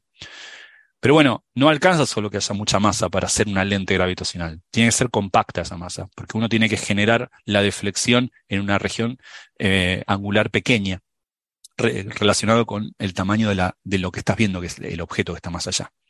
Entonces uno puede inferir muchas cosas de la lente eh, eh, las lentes gravitacionales son importantes porque son las razones por las cuales vemos cosas que de otra manera no veríamos con telescopios. Por ejemplo, cuando no vemos una estrella más lejana que hayamos visto o alguna, o alguna galaxia muy, muy lejana de redshift enorme, es debido a que esa imagen está lensificada, está ya procesada a través de una lente gravitacional y eso magnifica la imagen, ¿no? Es como, como cuando uno quema papelitos con, con, la, con una lupa y la luz del sol, uno hace eso. ¿no? Uno usa la lente, pero también enfoca más y hace que lo que se vería con cierta luminosidad se ve con mucha más luminosidad.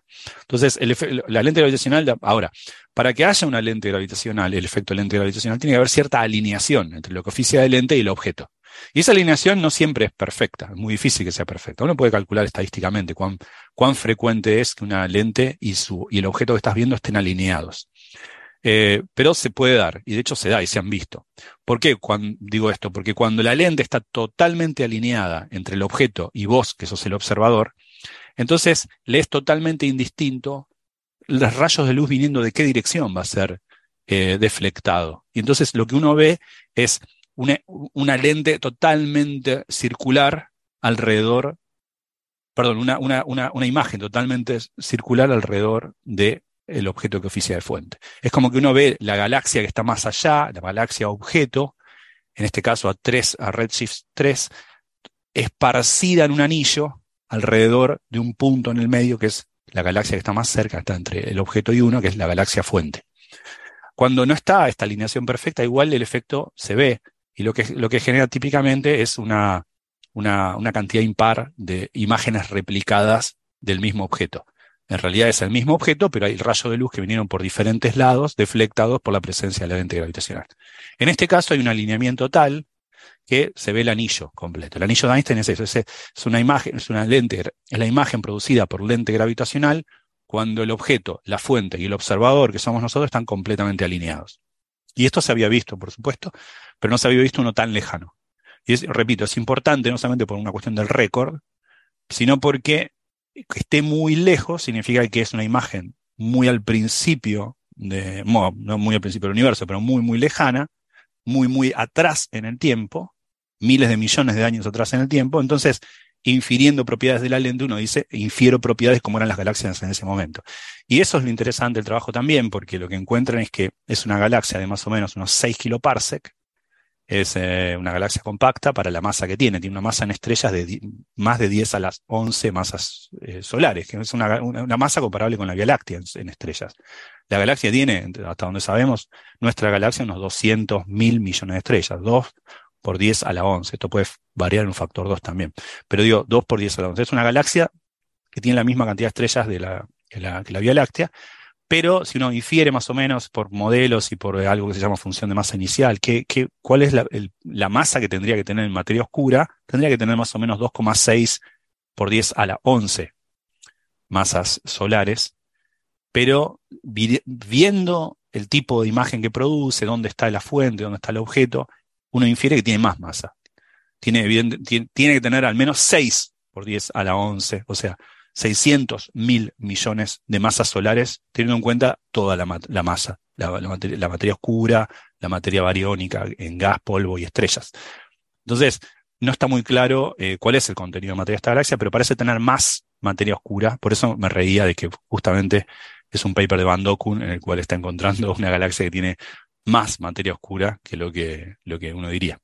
Y bueno, este es un paper que, que, me, había, me había gustado un poco por, porque daba la, la, la, oportunidad de explicar por qué esto es importante más allá del récord, de que es el anillo de Einstein más lejano, sino porque en realidad nos permite saber sobre la evolución galáctica del universo a un redshift muy grande, ¿no? O sea, vemos objetos de redshift mucho más grandes, pero eh, de esos objetos poco podemos saber, por ejemplo, de su compacidad, de cuán compacto es o cuáles son las proporciones de materia. Vemos el objeto a redshift incluso mayores que 11, pero muy difícil saber eh, cuáles son sus proporciones de materia. Acá podemos saber, cuando tiene galaxia 1,1 por 10 a la 11 masas solares, más o menos algún valor, de, y el lente gravitacional nos está diciendo que tiene 6,2 por 10 a la 11 masas solares. Entonces podemos tener unos parámetros eh, mucho más, importantes para entender la evolución galáctica. Gastón, yo tengo una pregunta porque, bueno, eh, solo leí el abstract de este artículo y vi una cosa que, que me dejó eh, indignado también. Y no sé si mi indignación es por haber leído demasiado poco y a lo mejor no eh, me falta información, pero la última frase del abstract, el, el abstract, el resumen del artículo, la última frase mm. dice que se necesita más adicional para explicar los resultados del ente. Eh, bien en la forma de que haya una, como tú decías, ¿no? una mayor proporción de materia oscura o que la función inicial de masa. Que una masa inicial más grande de lo esperado o que la función inicial de masa tenga un fondo, ¿no? La parte baja se llama. Bueno, en fin, que dice que le falta masa. Pero yo creo que si tú miras los números que están aquí, a, un sigma, eh, miramos los errores. Sí, los eh, errores del. Vos te vas a referir al error del 2,6. Sí, de lo que eh, se llama M sub DM. a, pero esa es... a las dos cosas, porque dice la masa que necesita el lente es de 6,5 por 10 a la 11, ¿vale? Sí. Y la que tienes es, en estrellas tienes 1,1 más menos algo y en materia oscura tienes 2,6 más menos algo. Bueno, si nos ponemos la parte alta del más, 2,6 más 1,6 encaja. Es 4,2, sí, 4,2. le, sumas, le sumas lo de las estrellas y ya llegas a los... Eh, sí, sí, sí. Entonces... Están ahí, se tocan, digamos. Es compatible a un sigma. Sí. Entonces, mm, esta última frase de que se necesita más adicional y tal, yo creo que está... Mm, Sí, es, para, para que haya un solapamiento grande entre las barras de error, pero en realidad las barras de error son compatibles. Sí, me da la impresión de como que tienen que vender que hay algo, ¿no? Que, siempre tiene que haber algo misterioso, algo que no encaja, algo tal, para que parezca que esto tiene. Por eso enfatizaba, por eso enfatizaba lo de las, lo de las eh, barras de error y por eso insistía yo con. Eh, eh, esta vez fui mucho menos preciso con los Z, por ejemplo. No dije 1,98, dije 2. Mm. ¿Por qué? Porque las barras de error de este trabajo justamente son muy grandes, no tenía sentido esa minuciosidad. Lo mismo dice con el otro. El otro, el otro objeto, el objeto fuente, dice algo así como está como a 2,90 y tantos, está a 3. Pues si miras la barra de error del Redshift también son grandes. Mm. Así que. Mm. Vale. Bueno, y luego teníamos también otro. IMF que dice, eh, te, habías quedado, creo que, eh, colgado, Héctor, cuando estabas describiendo la última frase. Sí más, eh, materia oscura de la esperada o ¿qué quiere decir un botón initial sí initial eh, mass function o algo así. Eh, es que básicamente porque esos modelos esas inferencias de cuánta materia oscura hay depende de este de este dato initial mass function. Entonces eso depende. Puede ser que haya tenido más masa desde el principio. Y entonces e-, eso es porque muy rápidamente tú tienes que convertir la luz que ves en masa de estrellas. Y para eso tienes que asumir cómo es la distribución de de poblaciones de estrellas, cómo es la distribución de estrellas que se forman para dar una determinada cantidad de luz. Puedes tener poquitas estrellas muy brillantes o muchas muy poco brillantes. Y eso, bueno, hay una función muy estudiada en astrofísica que se llama así, la función inicial de masas, que es cuántas estrellas se forman de cada, de cada tipo. Y el hecho de que diga que necesitas, para reproducir lo que necesitarías, a lo mejor que hubiera eh, muchas estrellas en la parte baja, con lo cual para llegar a la misma cantidad de luminosidad tendrías más masa. ¿Vale? O sea, siempre eh, hay, hay un, algo de modelo que tienes que meter para convertir luminosidad en estrellas y por tanto en masa.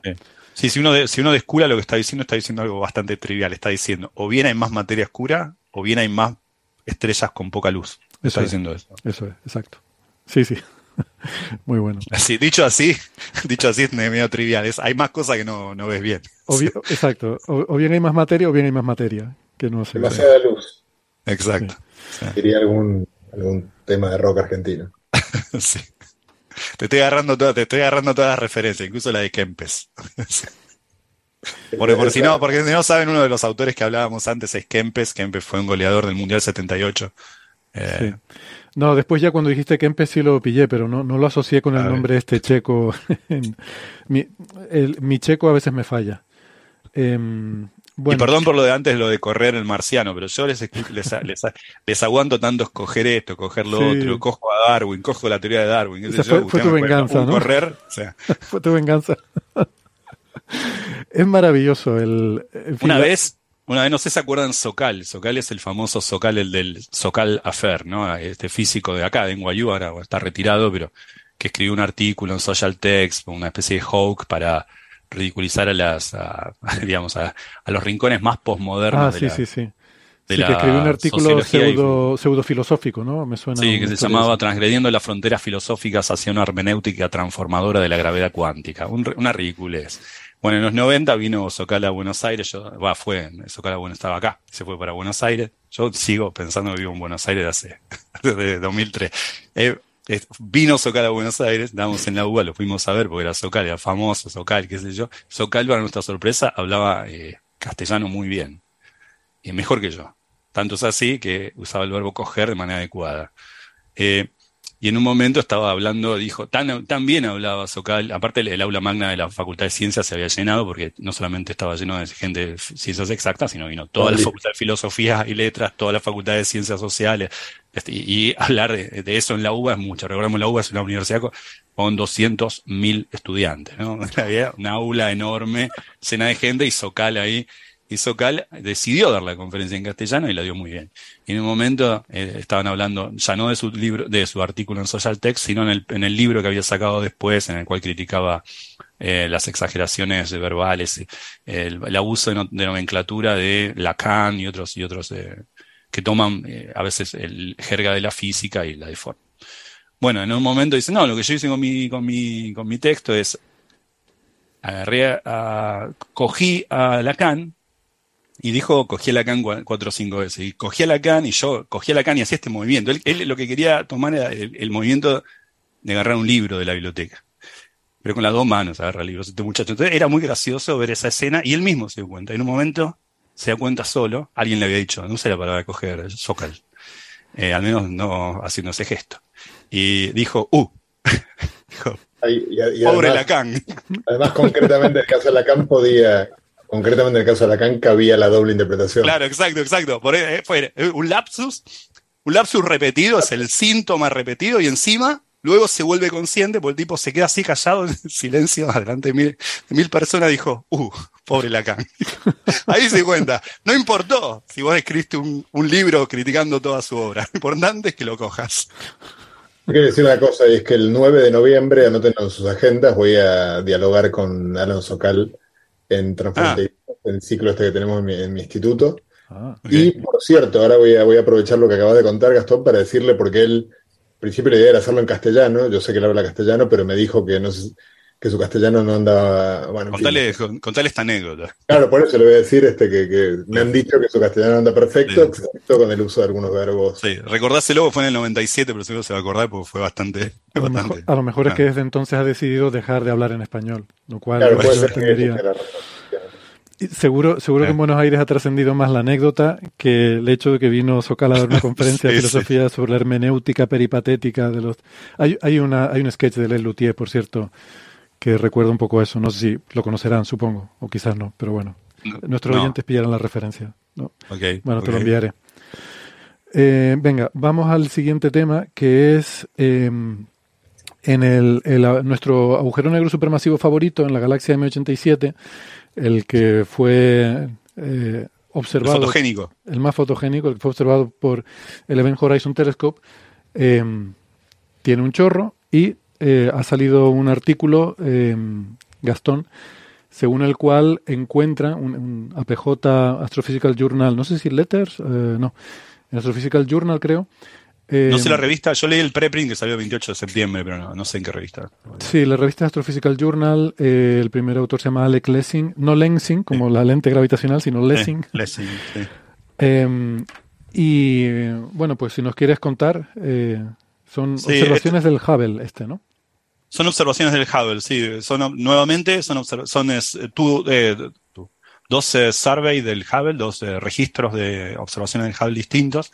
Lo que ellos encontraron ahí fue eh, más o menos del orden de 150, 135, si no recuerdo mal, 135 nova, nova novae o no, no, novas eh, en la galaxia MC87. Una galaxia que está a casi 54 millones de años luz de acá, es aquella donde en su centro hay un agujero negro cuya foto se hizo famosa en abril del 2019, la foto M, 87 estrella. Eh, y bueno, esa galaxia tiene un jet que se produce debido a, esa dinámica besánica que ocurre cerca del agujero negro que está rotando. Eso genera dos jets. Esos jets, en el caso de M87, son fabulosos, son espectaculares. Hay una, hay una foto famosa del Hubble en el que se ve el jet. El jet se observó hace mucho tiempo porque es muy notorio, se ve, se lo veía una cosa alargada, mide kiloparsecs el jet. O sea, es, el jet mismo tiene tamaño galáctico, ¿no? Es, es, un, es, enorme. Eso se ve en muchas otras galaxias, pero en el caso de M87 es una galaxia que está relativamente cercana a nosotros para tener tanta actividad y un agujero negro tan grande. ¿no? Eh, bueno, esta está a 54, casi 53, algo, 54 millones de años luz. Esta galaxia eh, tiene este jet. Y lo que ven en este survey de Hubble mirando es, es que hay eh, de estas 135 novas. recordemos primero lo que es una nova. Una nova es una. Es parecido a una supernova. es, es la explosión de una estrella pero que es una, estrella que luego esta explosión, las estrellas que dan origen a esta explosión sobreviven. Entonces esto se puede dar de manera intermitente. A lo largo de mucho tiempo este, estos procesos pueden repetirse. ¿Y qué es este proceso? Este proceso es una, estrella, una enana blanca. las enanas blancas son eh, no las estrellas más comunes del universo, pero son la, la, mayoría de las estrellas del universo, o al menos, por ejemplo, en nuestra galaxia, terminarán siendo enanas blancas. Es decir, son cadáveres de estrellas, estrellas que agotaron su, combustible eh, y, quedan y no tienen masa suficiente para convertirse en una estrella de neutrones o, un agujero negro, y bueno, terminan siendo eh, estrellas que son enanas blancas. Las enanas blancas, eh, cuando están cerca de otra estrella, le puede absorber material, empieza a absorber material, por ejemplo, típicamente mucho hidrógeno, eso en un momento absorbe mucho y eso genera una gran explosión. pero esa explosión, si no es tan muy violenta, la, no, estoy hablando de explosiones tan grandes como las supernovas más energéticas que vemos, pero lo que puede dar es que las estrellas sobreviven y luego se da este proceso de vuelta, siguen acretando, siguen acretando y generan de vuelta una explosión. Eso es una nova. Y son procesos que ocurren y son muy luminosos. Entonces uno los puede ver en galaxias lejanas. Entonces, cuando la pregunta es dónde están distribuidos estas 135 supernovas, y si uno, uno ve las, las observaciones y ve que están sorpres curiosamente distribuidos a lo largo del jet. Hay otras que no están en el jet, pero eh, grosso modo el doble están en el jet. No, están así como el doble, pero más o menos. Si uno ve, tiene, tres nova y ve que hay dos en el jet y una en otro lado, no se preocupa mucho. Pero cuando ve que hay tantas nova, ver que el doble están sobre el jet, eh, ya empieza a decir, algo pasa con el jet y las nova, ¿no? Quizá el jet está produciendo novas, está fomentando a que se dé, lo, primero que uno hace en estos casos es un cálculo estadístico de ver cuán poco probable es lo que estoy viendo, porque puede ser que sea por casualidad, ¿no? ¿Qué sé yo? Uno, eso pasa. Eh, por ejemplo, uno tiene un amigo solo en el mundo, se llama José, y dice, bueno, no es tan sorprendente que, que tenga, que su amigo se llame José, pero si tiene ocho amigos que se llaman todos José, es raro, ¿no? Entonces, acá pasa lo mismo. Eh, hay muchas novas ya en estos dos surveys, del orden, como decía antes, 135 novas, y ven que ahí ya empieza a ser sorprendente la preferencia que tienen estas para estar a lo largo del jet. Ahora, cabe la pregunta y dice, bueno, quizá estás viendo objetos distintos. Quizá en realidad no son la misma nova, lo que pasa que tu forma de medición, tú por alguna razón estás viendo un, un, objeto muy particular que ves más fácil que los otros. Entonces, lo que, lo que se hace en estos casos es uno estudia las novas que están sobre el jet y las novas que están fuera del jet y se convence de que son de la misma naturaleza, que emiten la, misma luminosidad, que emiten más o menos en el mismo espectro, o sea, el mismo color, grosso modo, y también hay otro dato importante para las novas, que son las que ayudan a, clasificarlas, cómo se da la curva de luz. Cuán rápido hay, un ascenso de luminosidad y cuán, y cuán rápido o de qué forma decrece. Lo mismo pasa con las supernovas, ¿no? Con las supernovas recordemos que hay supernovas tipo P, que son las que, las que mantienen la luminosidad por mucho tiempo y después decrece. Hay otras supernovas de otro tipo que la luminosidad cae abruptamente. Entonces, la curva de luz, el espectro y la luminosidad de las novas que están en el jet y están fuera del jet se parecen. Así que estamos ante el mismo tipo de, objetos. Entonces ya no hay un sesgo en, lo que estamos viendo, estamos viendo lo mismo, pero vemos lo mismo distribuido de una manera no homogénea. La, mayor, la razón por la que esto pasa no se sabe. Se sabe por qué no pasa. Porque ahí, se discuten algunos escenarios en el paper de por qué no puede pasar, porque si no en el contrajet tendrías que ver lo mismo y no lo ves. No importa eso, la conclusión es que no se sabe por qué quizá lo que esté pasando es que el jet, la actividad del jet, está de alguna manera eh, atizando los fuegos de aquello que luego le da el hidrógeno, los, donantes se llaman del hidrógeno para la nova, no se sabe, y la conclusión del paper es esa, no sabemos el mecanismo por el que pasa, pero evidentemente hay una dinámica, hay una fuerte correlación que indica que hay una dinámica eh, del jet. El jet juega un papel en que se den estas novas sobre, privilegiadamente a lo largo del set. Esto es importante porque uno, eh, cuando habla, cuando uno frena en la calle, alguien, eh, señor, ¿usted a qué se dedica? Eh, físico. ¿Sabe algo de astrofísica? Muy poco, pero algo. Bueno, los agujeros negros supermasivos, cerca, ¿fomentan o no la formación de estrellas? le hicieron esta pregunta a mi hijo, ¿me puede ayudar? En el colegio. Y me dice, bueno, no, grosso modo la primera respuesta que uno da en la calle a este transeúnte es, no, por lo general, los agujeros negros y sobre todo su dinámica en el centro galáctico lo que hacen es fomentar que no se generen eh, estrellas ahí. No deja de ser cierto que la mayoría de las estrellas se generan en los, cerca de los centros galácticos, pero en escalas más grandes. Muy cerca del astro, no. Típicamente lo que hacen eh, la dinámica cerca de un agujero negro supermasivo es evitar que se formen estrellas, porque dispersa el gas ahí por una cuestión de temperatura y una cuestión de dinámica de fluidos pero hay algunos escenarios muy particulares en los cuales pasa lo contrario. A veces los jets incluso los discos pueden generar localmente una inyección de materia y generar formación estelar. Bueno, acá no es formación estelar, pero también acá uno ve el jet generando algo en los donantes que dan estas novae. No se sabe muy bien qué pasa, pero parece ser una dinámica un poco interesante ahí. Eh, no tengo mucho más que decir de este, de este paper, me parece. Comentan algo, porque uno podría, obviamente Jets hay muchos otros, eso uno podría constatar en otros. Claro, pero hay que tener, hay que tener, hay que tener un montón de novas observadas, ¿viste? lo que tiene m eh, mm. Sí, no, perdona, termina la explicación. De, no, lo que tiene M87, eh, lo que tiene M87 es que es una galaxia que no es muy lejana. Claro. y, y, tiene mucha actividad, es grande, es una galaxia enorme, tiene un jet de la hostia. Eh, mm.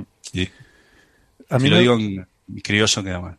A mí me gusta la explicación de que el, chorro, la, onda de choque que genera en el material circundante puede eh, fomentar la formación estelar y al, haber más estrellas y más binarias y más tal. ¿Cuál es el problema de esta explicación? Que solo se ve en la dirección del jet y debería verse también en el contrajet. En contrajet y no se ve. Claro, pero lo que pasa es que yo he estado buscando. No lo tan fácil. Claro, yo he estado buscando información sobre el tema porque resulta que el contrajet, bueno, de hecho, eh, curiosamente, el, último de los autores, William Sparks, que es del Instituto SETI, em, fue el que descubrió el contrajet en 1992, porque no se ve a simple vista. En M87 solo ves un jet, no ves el del otro lado.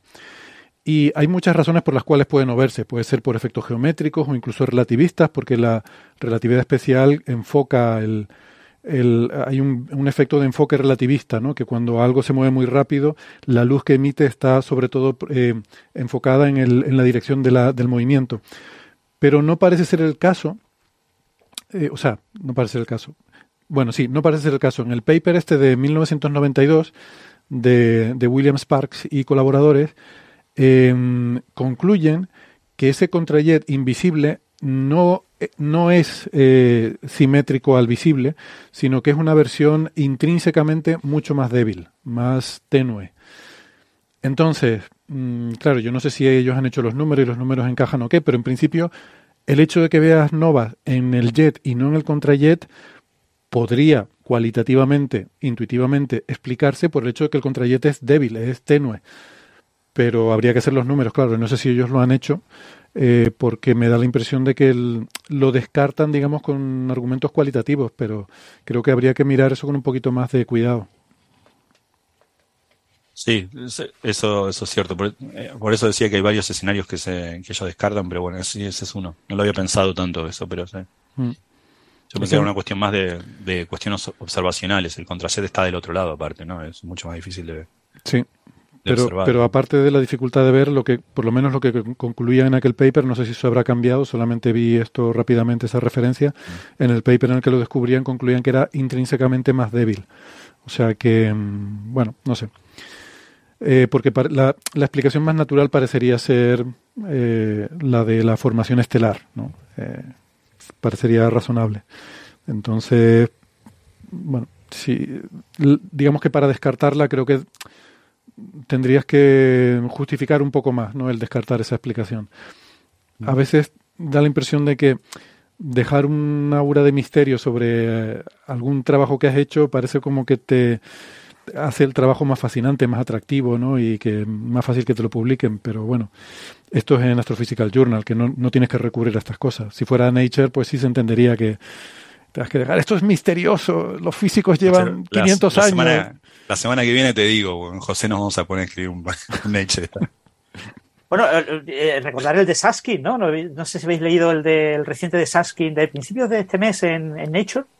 Eh, sobre una cosa que, bueno, tú te des la primera línea y te viene a decir, bueno, no recuerdo ahora, algo de, la de las leyes, de la universalidad de las leyes y no sé qué, una línea súper abstracta que en realidad no dice absolutamente nada y que eh, te la tienes que leer cuatro o cinco veces para tratar de entender de qué va. Y resulta que usa un par de adjetivos que son claves en el título. Entonces es una pijotada absoluta, y, y, pero bueno, ha publicado en Hechos. Pues para la semana que viene, ese no lo, no lo, había visto yo, se me pasó en el radar. Sí, este lo... Te, lo, busco si quieres, es muy fácil de buscar.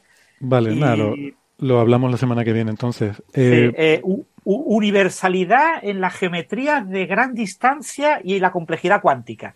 Y la primera frase de Astas dice, en física, dos sistemas eh, radicalmente difieren en las escalas cortas, que radicalmente difieren en escalas cortas, pueden exhibir sorprendentemente semejanzas en su comportamiento macroscópico. Eh, son, ellos son parte de la misma clase de universalidad a gran distancia. Bueno. Está pensando en teoría de campos, eh, en el régimen ultravioleta y infrarrojo y lo que es una... Por eso es tan difícil inferir cuando uno tiene una teoría cuál es la forma de completarla en el ultravioleta, ¿no? Eh, no sabe a dónde fluye uno en una dirección del grupo de renormalización y si en el otro, pero claro, escrito de esta manera tan general, eh, mm uno tiene, siempre tiene ejemplos en la cabeza cuando es como cuando uno enseña en la universidad, ¿no? Claro, claro, claro. Incluso matemática. Uno, uno tiene, uno tiene, puede estar hablando de categorías o prehaces, pero mejor, a ver, un ejemplo de matriz 2x2, digamos, porque si no, uno no sabe hacia dónde va. Bueno, lo, eso lo hablamos la, semana que viene. Te dicen, lo que hacemos Aquí aplicamos este punto de vista geométrico e iniciamos un programa de clasificación de métricas homogéneas en variedades de grupos. Es decir, pues dime directamente, vamos a estudiar la clasificación de métricas homogéneas en variedades de grupos. Mm. Bueno, pues lo, miramos y la semana que viene lo comentamos. Eh, tenemos también para comentar hoy, pero nos hemos quedado casi sin tiempo, así que lo posponemos para la semana que viene. Podemos mencionar eh, brevemente que ha fallecido Eugenio Calabi, eh, con 100 años. Y bueno, y que ya hablaremos más la semana que viene, si les parece, del tema. Seguro, seguro, sí. Mm, vale. Y... Eso solamente brindaría, ¿no? Una yo cuando una persona muere a los 100 años, como mi abuela, yo en realidad, no, no, uno, es más, uno celebra 100 años de vida más que otra cosa. Sí, la verdad es que sí. Bueno, que sean 100 años de vida y no 100 años de soledad. Eh, algunas preguntitas, venga, de que nos dejan los oyentes. Eh, hoy vamos a ir rapidito. Por ejemplo, mm, pregunta Néstor Martínez que si los datos de Parker, de la sonda Parker, pueden ayudar en el diseño de una futura red de alerta temprana contra picos de actividad o fulguraciones. Eh, y es posible tal red solo mediante modelos predictivos. Em, sería relativamente posible, pero no, no es la misión de la Parker ni de Solar Orbiter, que están más enfocadas en entender los procesos fundamentales que están ocurriendo. No es la investigación operativa que se hace, pero suele ser incluso otros institutos diferentes, a lo mejor no tan científicos, porque con el Sol tenemos la ventaja de que tenemos eh, la luz tarda ocho minutos en llegarnos, las partículas, el viento solar tarda típicamente entre un día, dos días. Em, entonces, simplemente con una buena red de observación, y hay algo en este sentido, puedes tener uno o dos días de alerta temprana. Em, pero es otro, es otro tipo de problema diferente. Eh, pregunta P si la vida siempre procede de otra vida previa o necesariamente eh, o puede a ver o necesariamente debe proceder de la no vida en algún momento. Eh, hombre, yo creo que no lo sabemos seguro, pero que todo el mundo piensa que en algún momento hay un paso de no vida a vida. De hecho, y tiene que haberlo, ¿no? Porque al, principio del universo vida no había, así que en un momento fue la primera, digamos. Exacto. Como era el teorema de Cauchy, ¿no? El de la continuidad, ¿no? Si, si una función pasa de vida a cero a vida a uno, en algún momento tiene que pasar por en medio, ¿no? Sí, le, voy a, relacionado con eso. Uno de los primeros teoremas que te enseñan cuando vas a la universidad en análisis, acá el matemático es Francis, pero no me deja mentir, ¿Cuál es este el de Bolzano? Que dice, si una función es continua y en algún valor es negativo y en otro valor es positivo, en un momento tiene que pasar por cero. me estás jodiendo, le vas a poner tu nombre a algo. Yo dije, eso, ese fue mi primer teorema con nombre, y dije, ah, pero ah, como científico uno sé, cualquier pelotudo se hace famoso, pensaba eso. Y después me di cuenta que no era así. Hay que demostrarlo. Sí. No, y que antes, antes era más fácil porque no había nada hecho, ahora ya está todo hecho. Claro. todos esos teoremas fáciles ya están demostrados.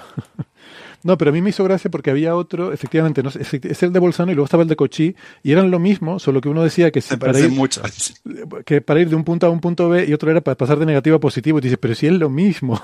pero claro. De hecho, quise, quise, publicar uno que era para pasar de positivo a negativo, también pasa por ser. Pero y no te lo aceptaron. esto, ya está probado, dice, pues yo no vi ningún lado, yo vi parecidos. Parecido. Análogo a, pero no lo mismo. Los nombres, hay, hay mucho de historia en los nombres que conocemos y en, y en la historia de la ciencia, ¿no? Y, pero bueno, eh, por responder, entiendo que la pregunta es seria, ¿no? Y que es si, si realmente la vida puede surgir de, de algo abiótico. Y yo, yo creo que no, no, tenemos la certeza absoluta porque no se ha hecho, pero bueno, están los experimentos estos de, los años 60, ¿cómo se llaman? De Urey Miller, ¿no? Eh, Mil, ¿Cómo era? Vale. Que, y, y, que, bueno, que, que, trata un poco de eso, de, de cómo pasar de, de materia orgánica a algo vivo, ¿no? ¿no? No lo hemos conseguido todo el proceso, pero... No, pero, pero hay dos cosas interesantes ese experimento. A mí me encantaba, no sé si fue el 57, 54, por ahí. Una es que, ¿qué hizo el tipo? Puso en una, una, en una, una esfera grande lo que él creyó que eran las condiciones en la Tierra en el momento donde creíamos en ese momento que la vida se había formado. Puso un montón de agua, le tiró unos, unos unas descargas eléctricas y rayos ultravioletas, qué sé yo, y el tipo no generó, pero, pero generó aminoácido. ¿No? Esa es la primera observación, no joda. Y segunda observación, después nos dimos cuenta que no era, en ese momento se conocían muy mal las condiciones que tenía la Tierra en ese momento, ni siquiera eran las adecuadas. O sea, que hay cierta robustez en generar aminoácidos. Eh, así que Bueno, sabemos que hay aminoácidos en, hasta en meteoritos, ¿no? O sea, que realmente están por todas partes. Creo que hasta nubes moleculares, ¿no? Eh, Gary pregunta eh, por la idea de que el universo tuvo una época, esto, esto entronca con los teoremas de los que estamos hablando. Eh, el universo tuvo una época en la que todo él estuvo entre 0 y 100 grados, entiendo que centígrados, o sea, las condiciones en las que el agua es líquida. Eh, entonces, bueno, un par de aclaraciones. Primero, el agua es líquida en ese rango de temperatura a una presión dada, que es una presión atmosférica. En el, en el espacio vacío, el agua o es sólida o es, o, es gaseosa, no, no existe estado líquido en el vacío absoluto. Pero bueno, es interesante porque efectivamente si el universo, cuando se formó el fondo cósmico de microondas a Z1100, estaba a 2000 grados Kelvin y hoy en día está a 2,7 Kelvin, pues sí, en algún momento pasó por ese, por ese rango, ¿no? Pero hay que tener en cuenta que, por ejemplo, tampoco habría oxígeno. Eh, quiero decir, todo lo que había en el universo eran protones y electrones. Hace falta estrellas que produzcan. Eh, lo único que ha habido en la nucleosíntesis primordial fue hidrógeno, helio y un poquito de litio y trazas de berilio y alguna cosita más, pero... Cuando la temperatura era 100 grados centígrados ya había oxígeno. ¿eh? Bueno, puede ser, no sé, no sé cómo es la historia térmica, ¿no? Ya había estrellas cuando pasó por Estaba bajando de, de 3.000 a 300, o sea, Z igual a 9, Z igual a 10, qué sé yo. Vale. Z igual a 10, claro, ya había galaxias y estrellas y todo, sí, sí, sí. Sí, el universo era pura agua líquida. Bueno, digo, pero, claro, no, estarían en, claro, el oxígeno estaría cerca de las estrellas, ¿no? Eh, eh, o en las nubes o esas cosas, pero no, no, no es que tengamos un, una sopa primigenia universal de, de agua, ¿no? Eso no, no, no, ocurre en ningún momento. Bueno, eh, nada, y que venga, eh, otra rapidita. Néstor Martínez pregunta si existen algoritmos que de forma automatizada puedan reconstruir el objeto original a partir de lo que vemos con lente gravitacional. Porque lo que se suele publicar efectivamente es pues como este anillo de Einstein no distorsionado.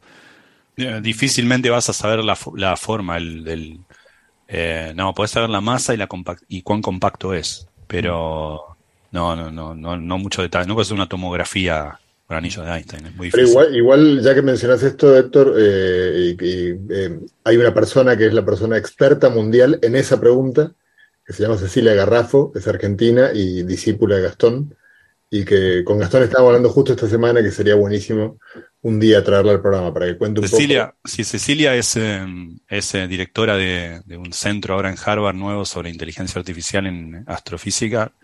viene muy seguido acá porque ahora se convirtió en...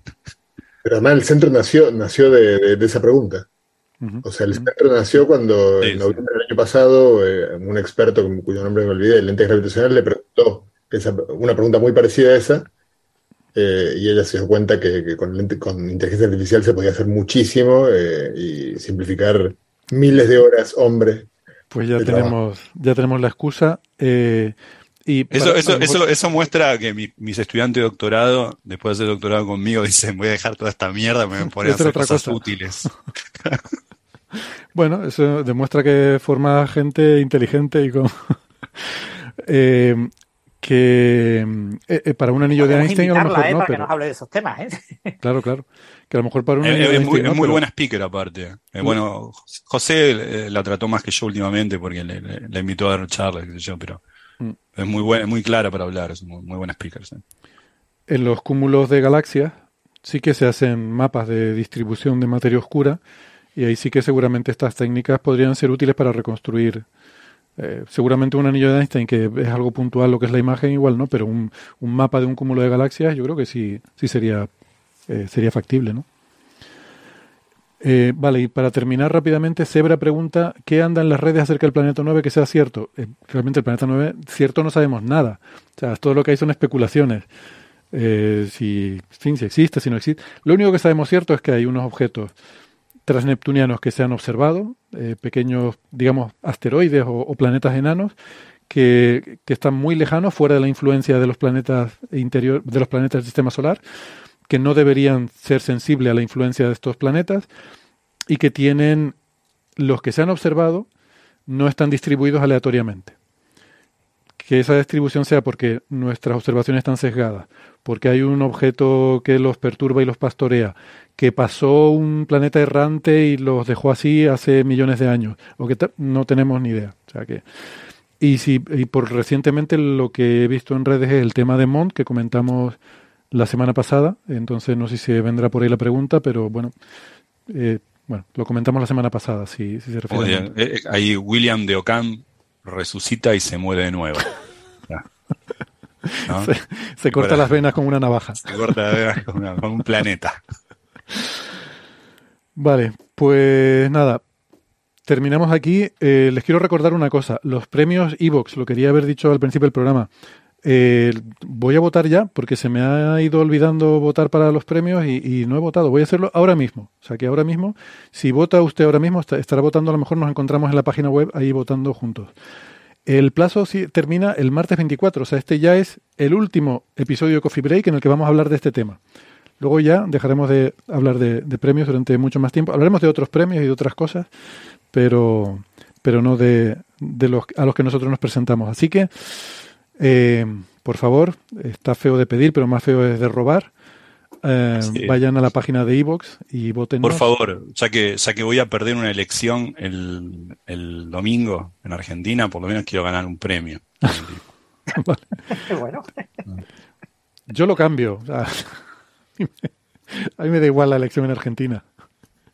No, no es broma. La verdad que en un mundo tan globalizado ya, ya no podemos permitirnos el lujo ese de antes decir, bueno, lo que pasa en otra parte ya no me afecta. Al final, al final todo nos afecta a todas.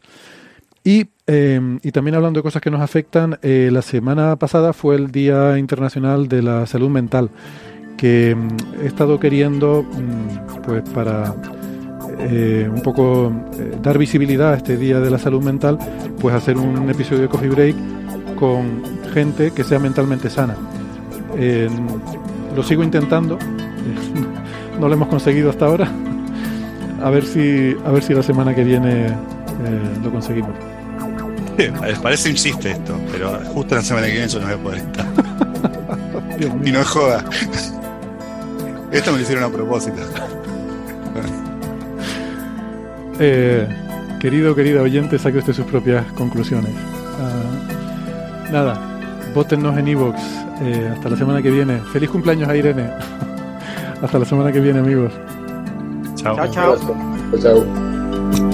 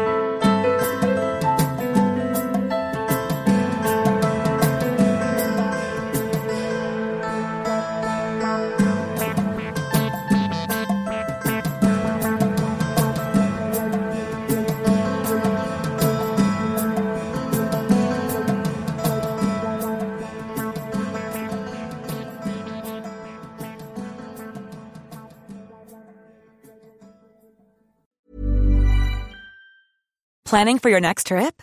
Elevate your travel style with Quince. Quince has all the jet setting essentials you'll want for your next getaway, like European linen, premium luggage options, buttery soft Italian leather bags, and so much more. And is all priced at 50 to 80% less than similar brands. Plus, Quince only works with factories that use safe and ethical manufacturing practices. Pack your bags with high-quality essentials you'll be wearing for vacations to come with Quince. Go to quince.com slash pack for free shipping and 365-day returns.